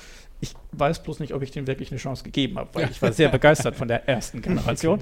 Aber ich hatte das Gefühl, dass sich auch der Stil geändert hat. In der ersten Generation war es ja noch so, dass es gab zwar den der sich cool fühlte oder mhm. sowas. Aber man sah, er wurde so dargestellt wie jemand, der sich cool fühlte und vielleicht finden den andere auch cool. Aber mhm. bei der zweiten Generation hat man das Gefühl, dass da gezeigt werden sollte, ein Typ, der irgendwie gut beim Surfen ist und dass man den auch cool finden soll und dass der cool ist. Aber in der ersten Generation war es noch so, dass man das Gefühl hatte, es war, waren alles nette Leute und vielleicht fühlte sich einer cool oder wurde angesehen, mhm. aber in der zweiten wurde einem reingedrückt, den soll man cool finden und den nicht. Ah, also okay. ich hatte das Gefühl, das hatte sich geändert. Mhm. Aber wie gesagt, ich bin mir nicht sicher, ob ich dem eine Chance gegeben habe. Wie alt ist, also von, von, wann, weißt du Ah, das ist eine gute also Frage. Also 10, 20, 30? Ich würde dir, weil es dann auch ein abgeschlossenes Wünschgebiet ist, die ersten zwei Staffeln nämlich empfehlen. okay. weil die sind auch sehr, also ernsthafte also Themen, du, du trotzdem lustig. auch gegebenenfalls hier nochmal verhandeln. Ich dann. würde es hier nochmal okay. verhandeln. Skins. Müsste ich mir denn aber nicht die anderen Folgen auch angucken. Also die erste Folge würde ich dir glatt mal empfehlen, weil es ein bisschen wie bei Breaking Bad, es passiert dann eine Menge und am okay. Ende landen die mit einem Auto, das nicht ihnen gehört, im Wasser und okay. das geht unter und sie retten sich an Land und überlegen dann plötzlich kurz, ob nicht noch, noch jemand im Auto gesessen hat. Und wenn man sich die Serie nochmal anguckt, die Folge, merkt man auch, da war noch einer dabei und er ist auch irgendwann nicht mehr dabei. Also er war nicht im Auto, aber es ist sehr unauffällig. Das heißt, selbst als Zuschauer denkt man sich, scheiße, da war doch noch jemand ja, okay. im Auto. ähm, okay, ja, dein aber Platz zwei. wie gesagt, eigentlich geplant, die Serie von, von Anfang an so geplant, dass es immer zwei Staffeln gibt und dann eine neue Generation mhm. kommt. Das ist passiert und ich bin nicht mitgegangen. Hm, gut, also ich bin so ein bisschen überrascht, weil äh, ich äh, zumindest Seriennamen schon mal meistens irgendwo gehört habe, außer die kommen aus deinem Comic-Umfeld. Äh, sind Aber eigentlich relativ bekannt. Die Eltern der, der Darsteller waren häufig irgendwelche bekannten englischen okay. Schauspieler. Englische Serie übrigens. Okay, ja, dann. Gut, dann kommen wir jetzt ja. zu Platz 1 und damit. So, das ist bei mir, das wird wahrscheinlich so gut wie keiner kennen. Awake heißt die Serie äh, mit Jason Isaacs. Ich weiß mal nicht, ob ich den richtig ausspreche, der auch äh, bei dem neuen Star Trek mit dabei war. Jason Isaacs, genau. Hast du die mir mal empfohlen? Ist das ja. da, wo er in zwei. Ja, okay. Ja, ja, ja. ja, also ist, äh, ich finde, also es kann gut sein, dass wir die auch nochmal besprechen hier, weil ich finde den Einstieg der Serie, ich meine, das waren nur zehn Folgen, ist eigentlich super. Ähm, es geht darum, dass es ein Polizist und man kriegt mit, es ist äh, kurz vorher der Fall gewesen, dass er einen Unfall hat und dabei ähm, seine Frau und sein Sohn im Auto waren. Und ähm, er wechselt immer zwischen zwei Realitäten. Er ist in einer Realität, da ist sein Sohn verstorben, er lebt hm. mit seiner Frau zusammen und immer wenn er ins Bett geht und einschläft, wacht er in der nächsten Realität wieder auf, die an sich genau gleich ist, nur dass da seine Frau verstorben ist und sein Sohn lebt. So, und ähm, ich finde das Setting schon sehr, sehr schön und auch, dass sie es ist kein Slapstick-Humor so, aber immer so ein leisen Humor, wo er dann, er muss auch aufgrund dieser Sache zu einem Psychiater gehen, äh, damit er weiter arbeiten darf als Detective und redet er mit dem Psychiater und erzählt dem das. Dann sagt er, ja, sagt er, aber Ihnen ist schon klar, dass das hier die Realität ist und dass das andere der Traum ist. Und dann sagt er, ja, komisch, die Psychologin in der anderen Realität sagt genau das Gleiche. das finde ich sehr schön. Das ist ein tolles Setting und so die ersten Folgen haben mir richtig Spaß gemacht, weil es so ein bisschen mit Mystery auch so vermischt ist, weil er dann immer in beiden Realitäten parallel ähnliche Fälle bearbeitet, aber nicht die gleichen. Und oft tauchen so irgendwelche Elemente auf, die dann halt ihm weiterbringen, obwohl die nicht logisch sind oder so. Also der eine steht auf dem Parkplatz, der hat irgendeine Nummer und diese Nummer ist in der anderen Realität dann für irgendwas anderes wichtig, weil er dann weiß, an welches Zimmer er klopfen muss oder so. Also so ein bisschen solche Dinge sind drin. Es ist aber auch drin diese Problematik, dass er einmal mit seinem Sohn und seiner Frau umgehen muss unter der Prämisse, dass die Frau ja sein, also trauert um ihren Sohn und der Sohn trauert um seine Mutter, aber er trauert ja nicht wirklich um jemanden, weil er ja eigentlich immer Kontakt zu beiden hat. Und das fand ich ein ganz spannendes Setting, was sie auch im Einstieg sehr, sehr gut gemacht haben. Und dann ist denen anscheinend, äh, es ist nur eine Staffel und dann ist denen offensichtlich der Geldhahn abgedreht worden und es wirkt sehr so, als wenn sie dann zum Schluss nicht so recht wussten und es irgendwie hingewurstelt haben, um irgendwie ein Ende hinzukriegen. Und das ist leider so schlecht geraten, finde ich, dass äh, die letzten zwei oder drei Folgen sind halt dann schon wieder. Mh. Hm. Und da habe ich so ganz krass so dieses, ich würde sie immer noch empfehlen zu gucken, aber es ist wirklich so die ersten paar Folgen so richtig so cool, wenn man auf so ein bisschen Mystery und sowas steht. Ähm, also Mystery jetzt nicht so im, im, im da laufen irgendwelche ähm, Fantasiegeschöpfe rum, sondern halt so von dem Setting her und dann nachher wirklich äh, richtig schlecht zu Ende gebracht, richtig schade. Und ähm, ja, ich, ich schätze auch, das ist das erste Mal gewesen, dass ich Jason Isaacs, äh, Isaac, ja, äh, dass ich den so wahrgenommen habe und verfolgt ihn seitdem so ein bisschen. Heißt er jetzt Isaac oder ist das Isaac und du hast es Nee, nee, es gehört dazu. Ah, okay, Isaacs. Ja, okay. So. Ja, das ist mein Platz 1. So, dann, äh, ich glaube, das kennt keiner von euch beiden, oder? Äh, ich habe es, glaube ich, gesehen, weil oh. ich kann mich auf jeden Fall daran erinnern, aber ich bin mir ziemlich sicher, dass ich es nicht bis zum Ende gesehen ja. habe, weil ich kann mich. Sehr gut. ich habe es, glaube ich, relativ positiv in Erinnerung. So, das ja dann ja sehr interessant. Nochmal, wir sind, bei uns kriegt immer jeder. Alex, dein Platz 1. Mein Platz 1 ist tatsächlich, äh, denke ich, auch ein Favorite von euch, und oh. zwar Stranger Things. Ah, ähm, okay. Und zwar hat es sich bei mir so verhalten, dass ich mal die erste Folge gesehen hatte und nicht wirklich überzeugt war und damals so in der Stimmung war, okay, dann, wenn es mir nicht sofort gefällt, dann kann ich auch okay. was anderes tun. Hab dann, du warst nicht in der ersten Folge gehuckt? Ich war nicht gehuckt tatsächlich und hab dann ab und zu mal so äh, über die Schulter von Leuten. Nein. hatte so über die Schulter meiner Freundin ab und zu mal reingeguckt, so ein paar äh, Episoden halb mitgekriegt oder so. Und war halt nach wie vor nicht gehuckt und habe äh, jetzt lange Zeit später tatsächlich mit meiner Freundin das äh, Horror-Online-Spiel äh, Dead by Daylight gespielt. Mhm. Und da gibt es tatsächlich auch ein DLC, also eine Erweiterung, wo man den Demogorgon kriegen und spielen kann. Aha. Okay. Und ich hatte das Ganze gesehen und dachte dann, eigentlich müsste ich mir das nochmal angucken. Okay. Und habe dann gesagt, okay, Alex, komme was wolle, du guckst jetzt die ersten drei Folgen. Okay an dem Abend wurde aus den ersten drei Folgen die komplette erste Staffel. ja. okay. Und ein Teil der zweiten. What? Das, äh, ja, ich war dann sehr gehuckt. Ich habe tatsächlich, glaube okay. ich, alle drei Staffeln in zwei Wochen durchgeguckt. Oha. Und als ich bei Ende Staffel 3 angekommen war, meinte meine Freundin dann, äh, sie möchte das auch nochmal äh, gucken. Und dann haben wir von vorne angefangen. Also du hast gesagt, kein Problem. Ja, okay. also das war für mich der krasseste Umschwung überhaupt, weil ich halt von absolut kein Interesse auf, ich gucke das Ganze am Stück durchgegangen ja, bin. Hammer. Da kriegt er den Binge-Monster ja. Also ich, ich, ich habe aber dieses Binge-Problem, äh, ich hatte irgendwann reingeguckt und das war so unter der Woche, wo ich äh, ja in der Regel um vier aufstehen muss und das waren auch schon, ich glaube, drei sehr schwierige Tage für mich, wo ich das dann auch durchge, na, nicht durchgebinged, aber halt durch Arbeit unterbrochen gebinged habe. Mhm. Okay. Also ich glaube, das ist äh, im Gegensatz zur Gnade der späten Geburt hier die Last der späten Geburt, dass er das halt die Atmosphäre nicht gleich schon beim ersten Teil, weil wir beide ja. haben ja die 80er erlebt und das ja. ist, glaube ich, so eines der zentralen Elemente für unseren Jahrgang genau, jeweils. Der Nostalgiefaktor, aber der, der kriegt einen so richtig da auch noch. Okay. So, dann Yes, dein. Mein Platz 1 ist, glaube ich, auch etwas, was ihr beiden wahrscheinlich nicht kennt. Kennt jemand Star gegen die Mächte des Bösen? ich sehe immer wieder Memes davon, aber gesehen habe ich es tatsächlich nicht. Ist eine Cartoon-Serie, also ein Zeichentrick. Und ich denke gleich so, das will ich, glaube ich, nicht sehen. Also es fällt Oder? so wie Gravity Falls, haben wir ja drüber gesprochen, mhm. Rick und Morty, Steven Universe, Final Space, da gehört auch Star gegen die Mächte des Bösen dazu, ist eine Cartoon-Serie. Mhm.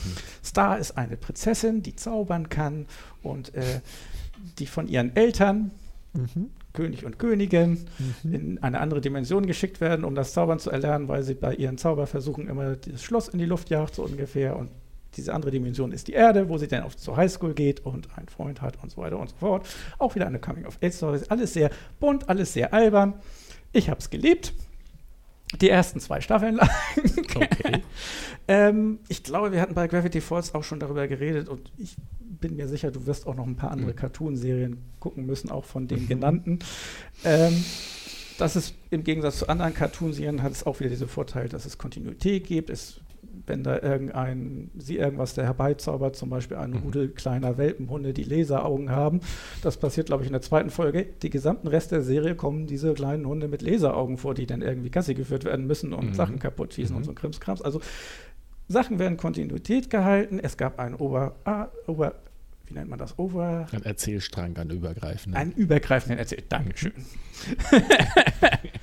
äh, mit einem Bösewichten in der ersten Staffel und es stellt sich heraus, dass es dann nachher noch einen größeren Bösewicht, der dahinter steht, gibt, der mhm. dann in der zweiten Staffel wichtig wird. Und ähm, das Ganze spielt eben in der Hierwelt mit ihr als Zauberkönnerin, als fremdes Objekt und merkwürdigerweise nach der zweiten Staffel ändert sich irgendwie alles. Also erstens okay. geht sie dann zurück in ihre Dimension. Der Freund, den sie hier gefunden hat auf der Erde, kommt dann mit in ihre magische Dimension. Mhm. Alle anderen Charaktere fallen plötzlich weg. Mhm. Der Oberbösewicht, wo sehr deutlich gemacht wurde, dass der noch nicht tot ist und mhm. auch noch wichtig bleiben wird, wird mhm. in den nächsten zwei Staffeln in drei Folgen mal in einem Satz erwähnt. Ansonsten ist er okay. auch weg. Alles komplett aufgegeben und okay. auch die Story, die stattdessen gemacht wird und die Charaktere sind nicht so überzeugend. Und ich weiß nicht, was da passiert ist. Mhm. Ich verstehe es nicht, weil die kam sehr gut an, die Serie. Die war sehr beliebt. Ich glaube nicht, dass denen das Geld ausgegangen ist oder so. Also ich habe so ein bisschen die Überlegung gehabt, ob die sozusagen zu erfolgreich waren und dachten, oh, wir müssen anstatt der drei Staffeln, die wir vorhatten, irgendwie fünf, sechs hinkriegen mhm. oder sowas. Und deswegen haben sie plötzlich angefangen, so Mist zu bauen. Ich habe es noch nie so erlebt, dass ich der ganze Charakter, die ganze Story so komplett einfach weggeworfen okay, wird ja. und nochmal neu angefangen wird. Vielleicht haben sich auch alle Drehbuchautoren da irgendwie verabschiedet mhm. und es gab dann alles neu oder sowas. Ich habe es nicht rausfinden können, was mhm. das Grund ist. Ich weiß nur, nachdem ich dann online gesucht habe, das sehen viele so. Also okay. irgendwo gab es da einen riesigen du, Knick zwischen der alleine. zweiten und der dritten Staffel. okay. Das Einzige, was ich noch rausgefunden habe, was ich nicht wusste, es gibt noch einen Film, der zwischen zweiter und dritter Staffel fehlt. Vielleicht muss ich den gucken und der erklärt alles, aber ich glaube, nach dem, was ich online gelesen habe, nein.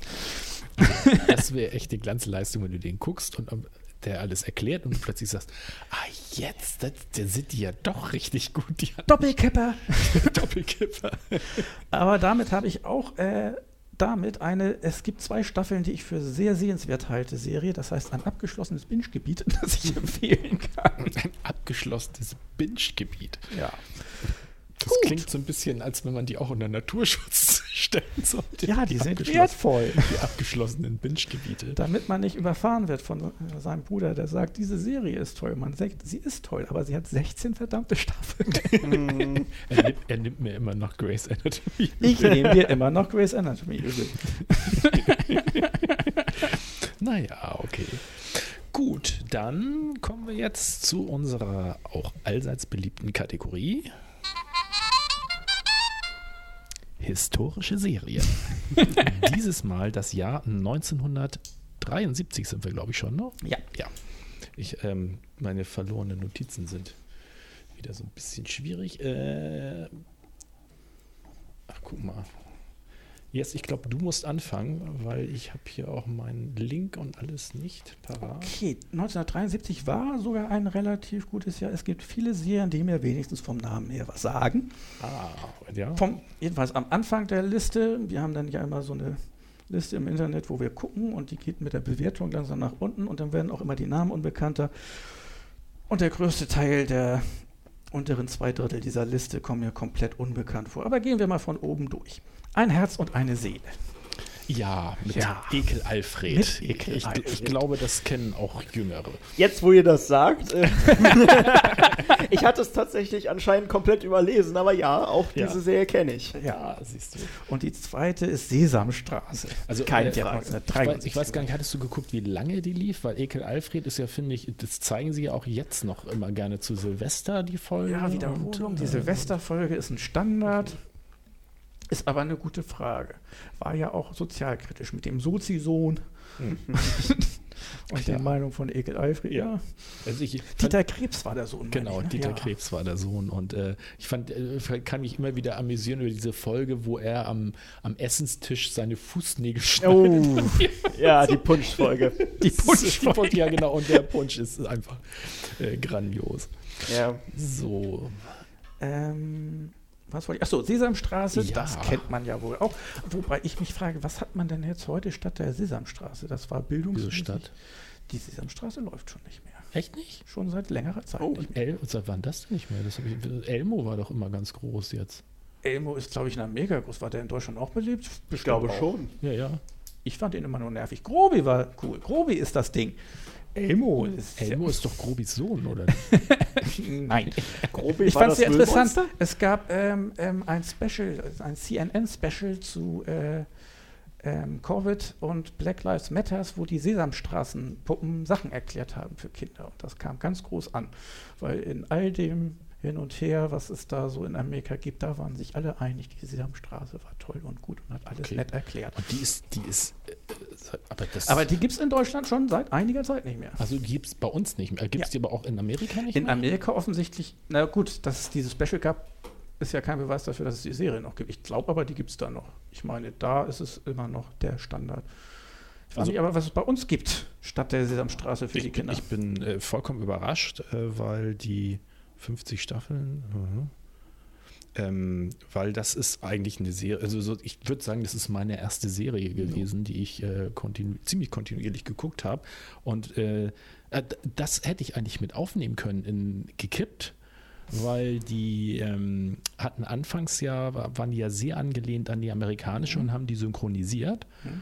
Und da gab es ja immer noch Bibo und mhm. Oscar und äh, ne, Aldi und hier Bob und Dings, also so äh, Herr Huber, ne, all die ja. waren da. Und irgendwann haben sie ja angefangen, hier eigene Zwischendinger mit dem mhm. Ullen Samson und der blöden Tiffy, die ich nie mochte. Und nie. Herr von Bödefeld. Oh. Ähm, ja, aber das war auch so ein Ding, das, das eigentlich den, den Erfolg ausgemacht hat damals, dass die eben zwar, es gab diese äh, Sequenzen, die überall gleich waren auf der mhm. gesamten Welt, aber dass in den Ländern, wo das produziert wurde, immer lokal nochmal äh, von Puppenspielern jeweils auf das Land zugeschnittene Dinge produziert wurden. Dir hat es anscheinend nicht gefallen. Mir ist das nicht aufgefallen, weil ich glaube, ich habe die Phase nicht mitgekriegt. Nee, nee, die war relativ früh. Ich glaube, das ist, müsste so. Ich kann mich nur erinnern glaube, an, an ja. wie hießen die denn eigentlich noch? Äh, war es nicht sogar Manfred Krug, der da eine, der da immer das. Es gab immer einen Typen ja, und Manfred eine Frau Krug. und die Frau war. Oh, Li, Li, Li, Lilo Pulver, kann das sein? Dass die dazwischen waren, die fand ich auch immer super. Ich war immer durchaus begeistert von der Sesamstraße. Also in England scheint sie zu laufen, zumindest ja. sagt die Wikipedia seit 1969 2853 plus vier Specials an Episoden also, aber da muss ich nochmal nachgehen. Ich hatte nämlich mich erst gewundert, dass äh, die Sendung mit der Maus älter als die Sesamstraße ist. Das wusste ich ja, nicht. Also auch jetzt nur ein Jahr, Jahr oder zwei Jahre? Ein, ein Jahr, Jahr meine ich. Aber hm, okay. Naja.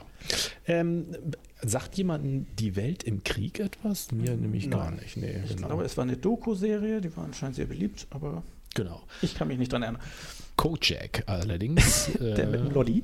Genau, entzückend Baby war immer so. Der hatte ja immer so ein paar Sprüche auch drauf. Habe ich aber auch ewig nicht mehr gesehen. Äh, das wäre was, wo ich so denken würde, da müsste man mal wieder reingucken.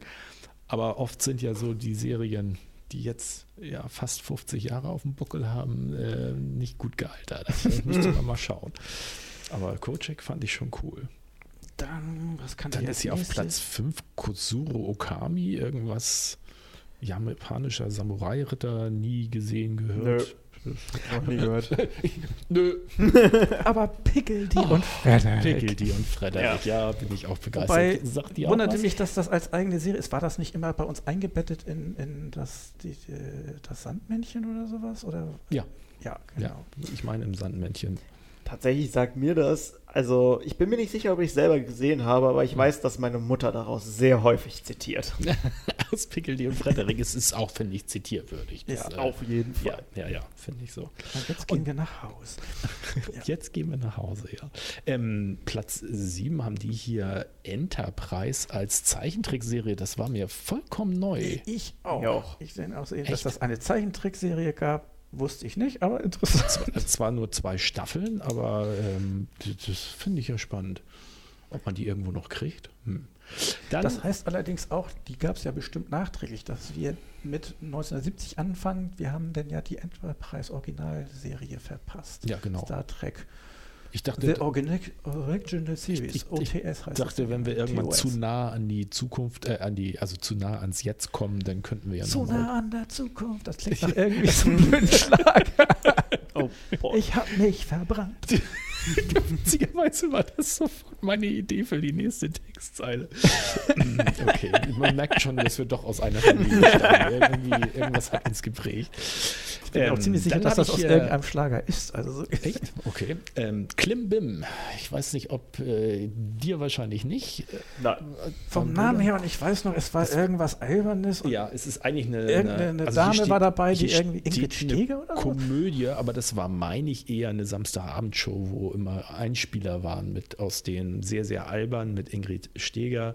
Äh, hat mir aber auch sehr gefallen. Also so. Mehr so eine Sketch-Show. Aber ja. Name sagt mir was. Ich glaube, ich werde es bestimmt mal gesehen haben, genau. aber nicht wirklich. Ah, Rappelkiste.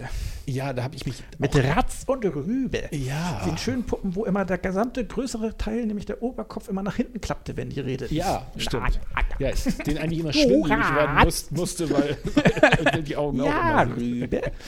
Aber ich konnte mich da gar nicht mehr so genau, was, was war denn, die waren ja nur Rahmenmoderation, ne? Oder? Ich habe keine Ahnung. das ist genauso so. wie Klimbim, weiß ich, dass ich es gesehen okay. habe. Aber außer Ratz und Rübe fällt mir das Papa. Da erinnere ich mich noch dran. Die sahen aus wie riesengroße Sitzkissen. Kissen, so ja, bohnenförmig Blobs. und jeder hatte eine Farbe. Baba ja, Papa, ja, Baba Mama und die ganzen hm. Kinder, die auch mal Baba ja, irgendwas hießen. irgendwie so eine wunderbare hm, das ist, hm, Baba Papa. Ja, okay.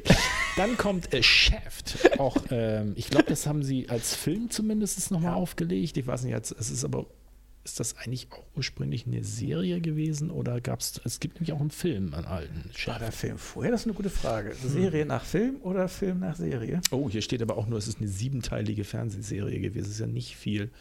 Naja, okay.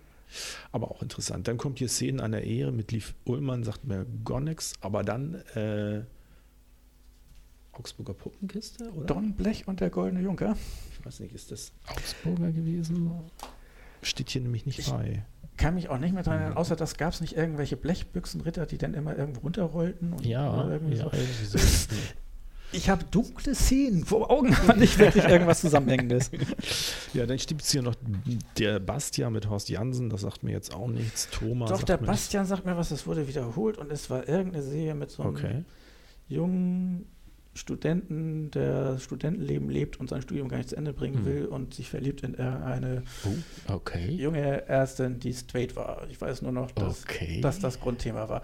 Aber Wieso weißt du davon und ich nicht? Das finde ich überraschend. Okay. Ich meine, ich habe irgendwann, aber das war bestimmt nicht dann, aber ich habe irgendwann viel, viel später eine der, was weiß ich, in Wiederholungen gesehen. Okay. Und ich fand den Bastian ganz sympathisch. Hm. Aber der Basti. Ich kann mich auch nicht mehr genau daran erinnern. Ich glaube, das Basti. waren ein paar seichte Geschichten eigentlich. Okay. Dann habe ich hier noch dann kenne ich nicht mehr viel. einen Fall für Mendley, Mordkommission, nein, nein. Lemmy und die Schmöker sagt mir irgendwas. Das ist, glaube ich, irgendwas für Kinder gewesen, aber hier steht leider auch kein, keine Beschreibung dazu. Wikipedia? Deswegen. Die Otto-Show, das ist allerdings äh, die sind immer ganz Das ist, glaube ich, das letzte, was ich kenne von der gesamten Liste. Ja. Aber die ist ja, ich aus. dass das hier als Serie deklariert wird von 73 bis 2008, könnte man ja denken, es gibt unendlich viele Episoden, aber ich meine, in den ganzen Jahren ist mal so alle paar Jahre mal irgendwie was erschienen. Ja. Also insofern die Kriminalerzählung. The New Perry Mason sagt mir nichts. Ich habe mal den alten Perry Mason, kommt, da habe ich alle Episoden gesehen. Ist der Weil der schwarz-weiß oder? Schwarz-weiß, genau.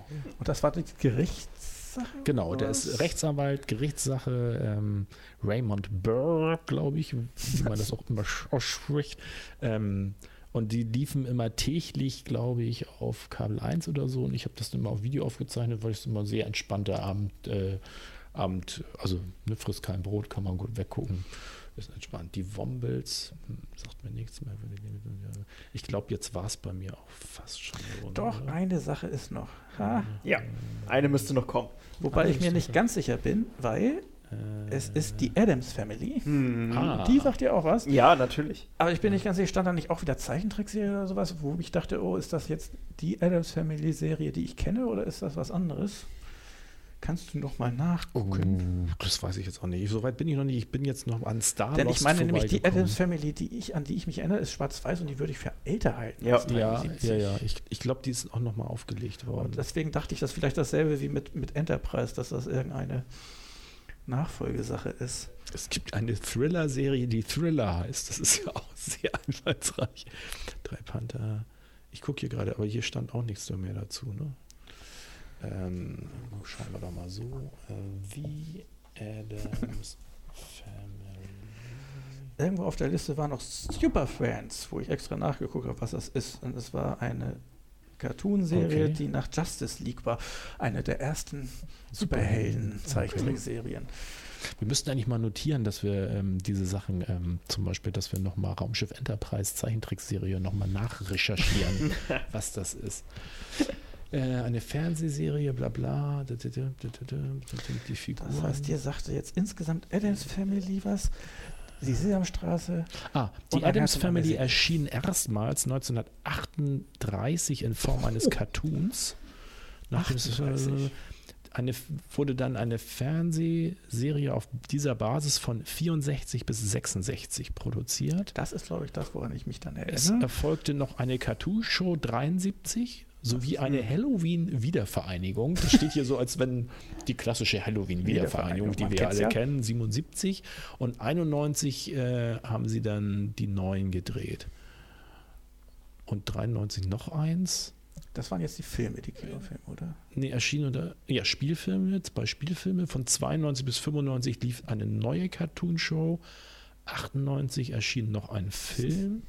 Meine Güte, okay, sehr wirr alles. Aber okay, das ist die Adams Family. Ich glaube, dann sind wir sie auch eigentlich soweit durch. Also, oder hast du noch irgendwie noch jemanden? Nein. Oder du? Ich glaube, ich bin durch. in der Kiste. Na dann, ah. ja, dann äh, haben wir auch äh, die historischen Serien geschafft. Ähm, dann gib mir doch noch mal ein Zwischenjingle, damit wir denn zum Was für Nachhaus. Wir haben kein Zwischenjingle. Dann benutzt du mich. Ah, Mann, ist, dann benutzt du mich alleine. So, du darfst dir jetzt eine Serie aussuchen. Wieso habe ich doch schon? Hast du? Achso, äh, achso, ich darf mal eine Serie aussuchen. Ja, was hast Stimmt. du verstanden? Ich dachte, du kommst wieder mit deinen, ich habe mir hier 43 Sachen und davon kannst du eine wählen. Deswegen war ich gerade etwas überrascht. Oh, das können wir auch machen. Ähm, uh. Aber jetzt bin ich ein bisschen aufgeschmissen. Ach, du hast gar nichts vorbereitet. Ähm, mhm. Aber ich hatte, Moment. Ähm, aber vielleicht können wir ja schon, kannst du ja sonst auch nochmal mit äh, Alex brainstormen, was unsere nächsten kleinen drei sein können. Ah, ich, ich könnte auch brainstormen und ich kann mich da schnell entscheiden. Wir werden das Jahr 1974 das nächste Mal uns angucken. Echt? Was das, oh. Mensch, da hast du aber schnell entschieden. Mhm. Mhm. Da bin ich ganz mal. Aber hast du ein nettes Thema von Top 3 Serien für irgendwas? Was hatten wir denn eigentlich Top bisher? Top 3 Serien. Wir hatten die Top 3 Intros. Nebendarsteller. Nebendarsteller. Wir hatten jetzt was gekippt. Ähm, was uns äh, in jungen Jahren geprägt oder was uns wichtig war an ja, genau Serien. Genau Uh, vielleicht die Top 3, wo ein Hauptdarsteller ausgetauscht wurde mit einem Hauptdarsteller ausgetauscht? Oh Gott, fällt mir dazu irgendwas ein? Fangen wir da überhaupt 3 zu ein? Wird auch bei mir schwer. Also okay. Aber ihr seid hier die Experten. du meinst, für uns wäre das eine Herausforderung. Das finde ich aber echt schwierig. Haben wir nicht irgendwas Leichteres? Ähm, was hatten wir denn noch so? Titelmelodie wollten wir nicht nehmen, weil es wir kurz vorher mit Top Intro hatten, da hatten wir Titelmelodien. Aber können wir jetzt nicht Titelmelodie, beste Titelmelodie mit rein? Warum willst du eigentlich dauernd die besten Titel? Weil ich so viele tolle Titelmelodien im Kopf habe. Und ich würde sie hier gern singen. Okay. Dip, dip, dip, Wer war das? Das war jetzt nur mein Jingle. Das ist die kleine Fernsehbildung. Der war aber auch schon nicht ganz richtig. ja. also, ähm, also ich hätte ja eigentlich ähm, ein bisschen mehr diese Diversifizierung mir da gewünscht. Ähm, wir ich finde es aber auch schade, dass äh, wir hatten jetzt schon mehrere Serien, die uns in den Kommentaren vorgeschlagen wurde. Hat noch hm. nie irgendjemand vorgeschlagen, was wir als Top 3 machen könnten? Ah nee, da haben wir aber auch noch nicht zu aufgefordert. Dann fragen wir doch jetzt Genau, mal. also äh, ihr könnt uns gerne noch Ideen für Top 3 Folgen entweder unter bei YouTube und das Video. Und wenn ihr da sowieso schon seid, könnt ihr gleich noch den Daumen drücken und den Abo-Knopf. Oder wenn ihr auf unsere Website fernsehbildung.de geht, ähm, da könnt ihr dann auch einfach unter eine Folge runter kommentieren.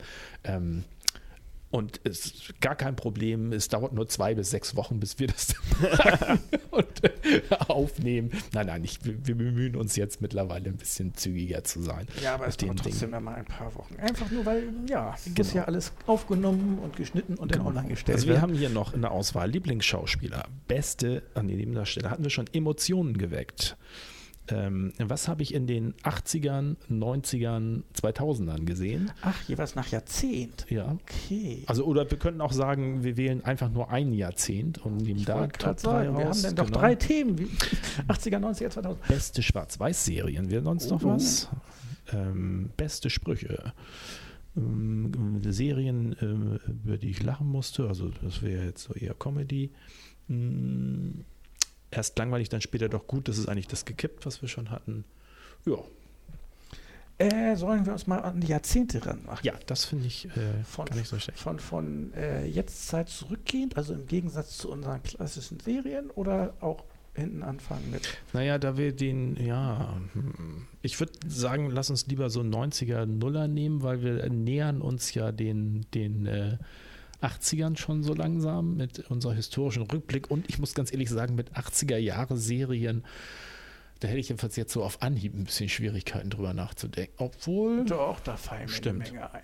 Ich also ich würde auch sagen, nehmen wir doch jetzt die 80er für unsere Top 3, bevor wir mit unseren historischen Serien da reinschlittern. Ja, gut. Dann nehmen wir also zum Die nächsten 80er. Mal ist die Frage, also unsere Top 3 Serien aus den 80ern. Drei Serien aus den 80ern. Gut. Das Jahr 1974 und die Serie, die mein Bruder uns jetzt erzählen wird. Ja, ähm, ich entscheide mich für The Good Wife, ähm, eine Anwalts-Politik-Serie. Oh Gott. Mhm. Nur weil ich eine Zeichentrickserie gebracht habe, musst du mich jetzt so strafen. Nein, ich, äh, nein äh, es ist Politikserien, äh, Anwaltsserien, äh, Anwalt und Politikserie. Ich werde dich schon überzeugen. Ähm, ich ne- ich nehme das einfach ähm, deswegen auch, weil ich finde, wir sind bisher sehr schön divers gewesen. Wir haben jetzt, äh, und äh, das ist noch was, ein Bereich, den wir noch nicht gehabt haben. Ähm, und weil ich meine, ich meine, ich hatte eigentlich eine andere Serie noch auserkoren, aber die ist mir irgendwie, wie gesagt, in meinen Notizen verloren gegangen. Also The Good Wife, ich werde dir wie immer ähm, drei Staffeln empfehlen. Staffeln? Wie viele Staffeln hat es denn überhaupt? Und wann hat sie angefangen? glaube, Was ist das so? ähm, es sind sieben oder acht Staffeln, Ja, doch die es hat. Ähm, es ist, meine ich, irgendwann um 2010 oder so gestartet. Ein Nachteil bei solchen Und, Serien, äh, Politik und aber- Anwalt sind ja meist nicht nur 20 Minuten lang. ne? Nein, es sind 40 Minuten. Ja, ja, Ähm, und es sind pro Staffel, meine ich, auch immer so um und bei Richtung 20. Auch da Okay. wieder. Ähm, und es gibt halt, das würde ich dann mit reinnehmen, The Good Fight ist sozusagen die Nachfolgeserie, nachdem die Hauptprotagonist, Prodag- Protagonistin ausgeschieden ist, haben sie es einfach weiterlaufen lassen, aber halt unter neuen Titel, mit ein bisschen neuen Ansatz, aber Hättest du ja was für die Serie, wo der Hauptdarsteller wechselt gehabt. Aber Ja, aber ich dachte eigentlich, wo der Hauptdarsteller se- wechselt, wäre dann eher auch wirklich in derselben Serie. So, nicht eine Ja, neue ja, Serie. ja. Ja, obwohl. wir sind hier sehr, sehr leger mit dem Da, Auslegen. da, ja, da stimmt, denn The Closer hätte ich denn noch, was sie nachher in Major Crimes weitergeführt haben. Ah. Fällt mir gerade ein. Das sollten wir vielleicht aufschreiben. Vielleicht sollten wir auch mal Spin-off-Serien allgemein als Top Oh, 3 nehmen. Schreib mal auf für, für Spin-off-Serien. Äh, Schreibt das erstmal hier in Spin-off-Serien. So, dann haben wir Äh, jetzt aber alles zusammen, ja, ne? Jetzt haben wir alles zusammen. Spin-off. Soll ich nochmal zusammenfassen? Ja, das wäre ganz hervorragend. Nächstes Mal ist unser Hauptthema The Good Wife. Die Serie, die mein Bruder vorstellen wird. Wir werden unseren Top 3 Serien der 80er Jahre präsentieren und über Serien von 1974 reden. Ich freue mich drauf. Ich auch. Alex, schön, dass du dabei warst. Ja, und mit vielen deinem Dank, Alex. fundierten Wissen mich ein bisschen übergebügelt hast. Das hätte ich jetzt, äh, ich hatte so zeitweise das Gefühl, wir haben hier einen Historiker sitzen, der so, äh, ne, Ah. ja. Würde mich freuen, wenn du bei der Quasselecke auch noch dabei bist. Ja. Natürlich gerne. Ah, wunderbar. Vielen Dank also, euch für die Einladung. Wir haben zu danken. Wunderbar. Dann also, bis bald. Bis Ciao. bald.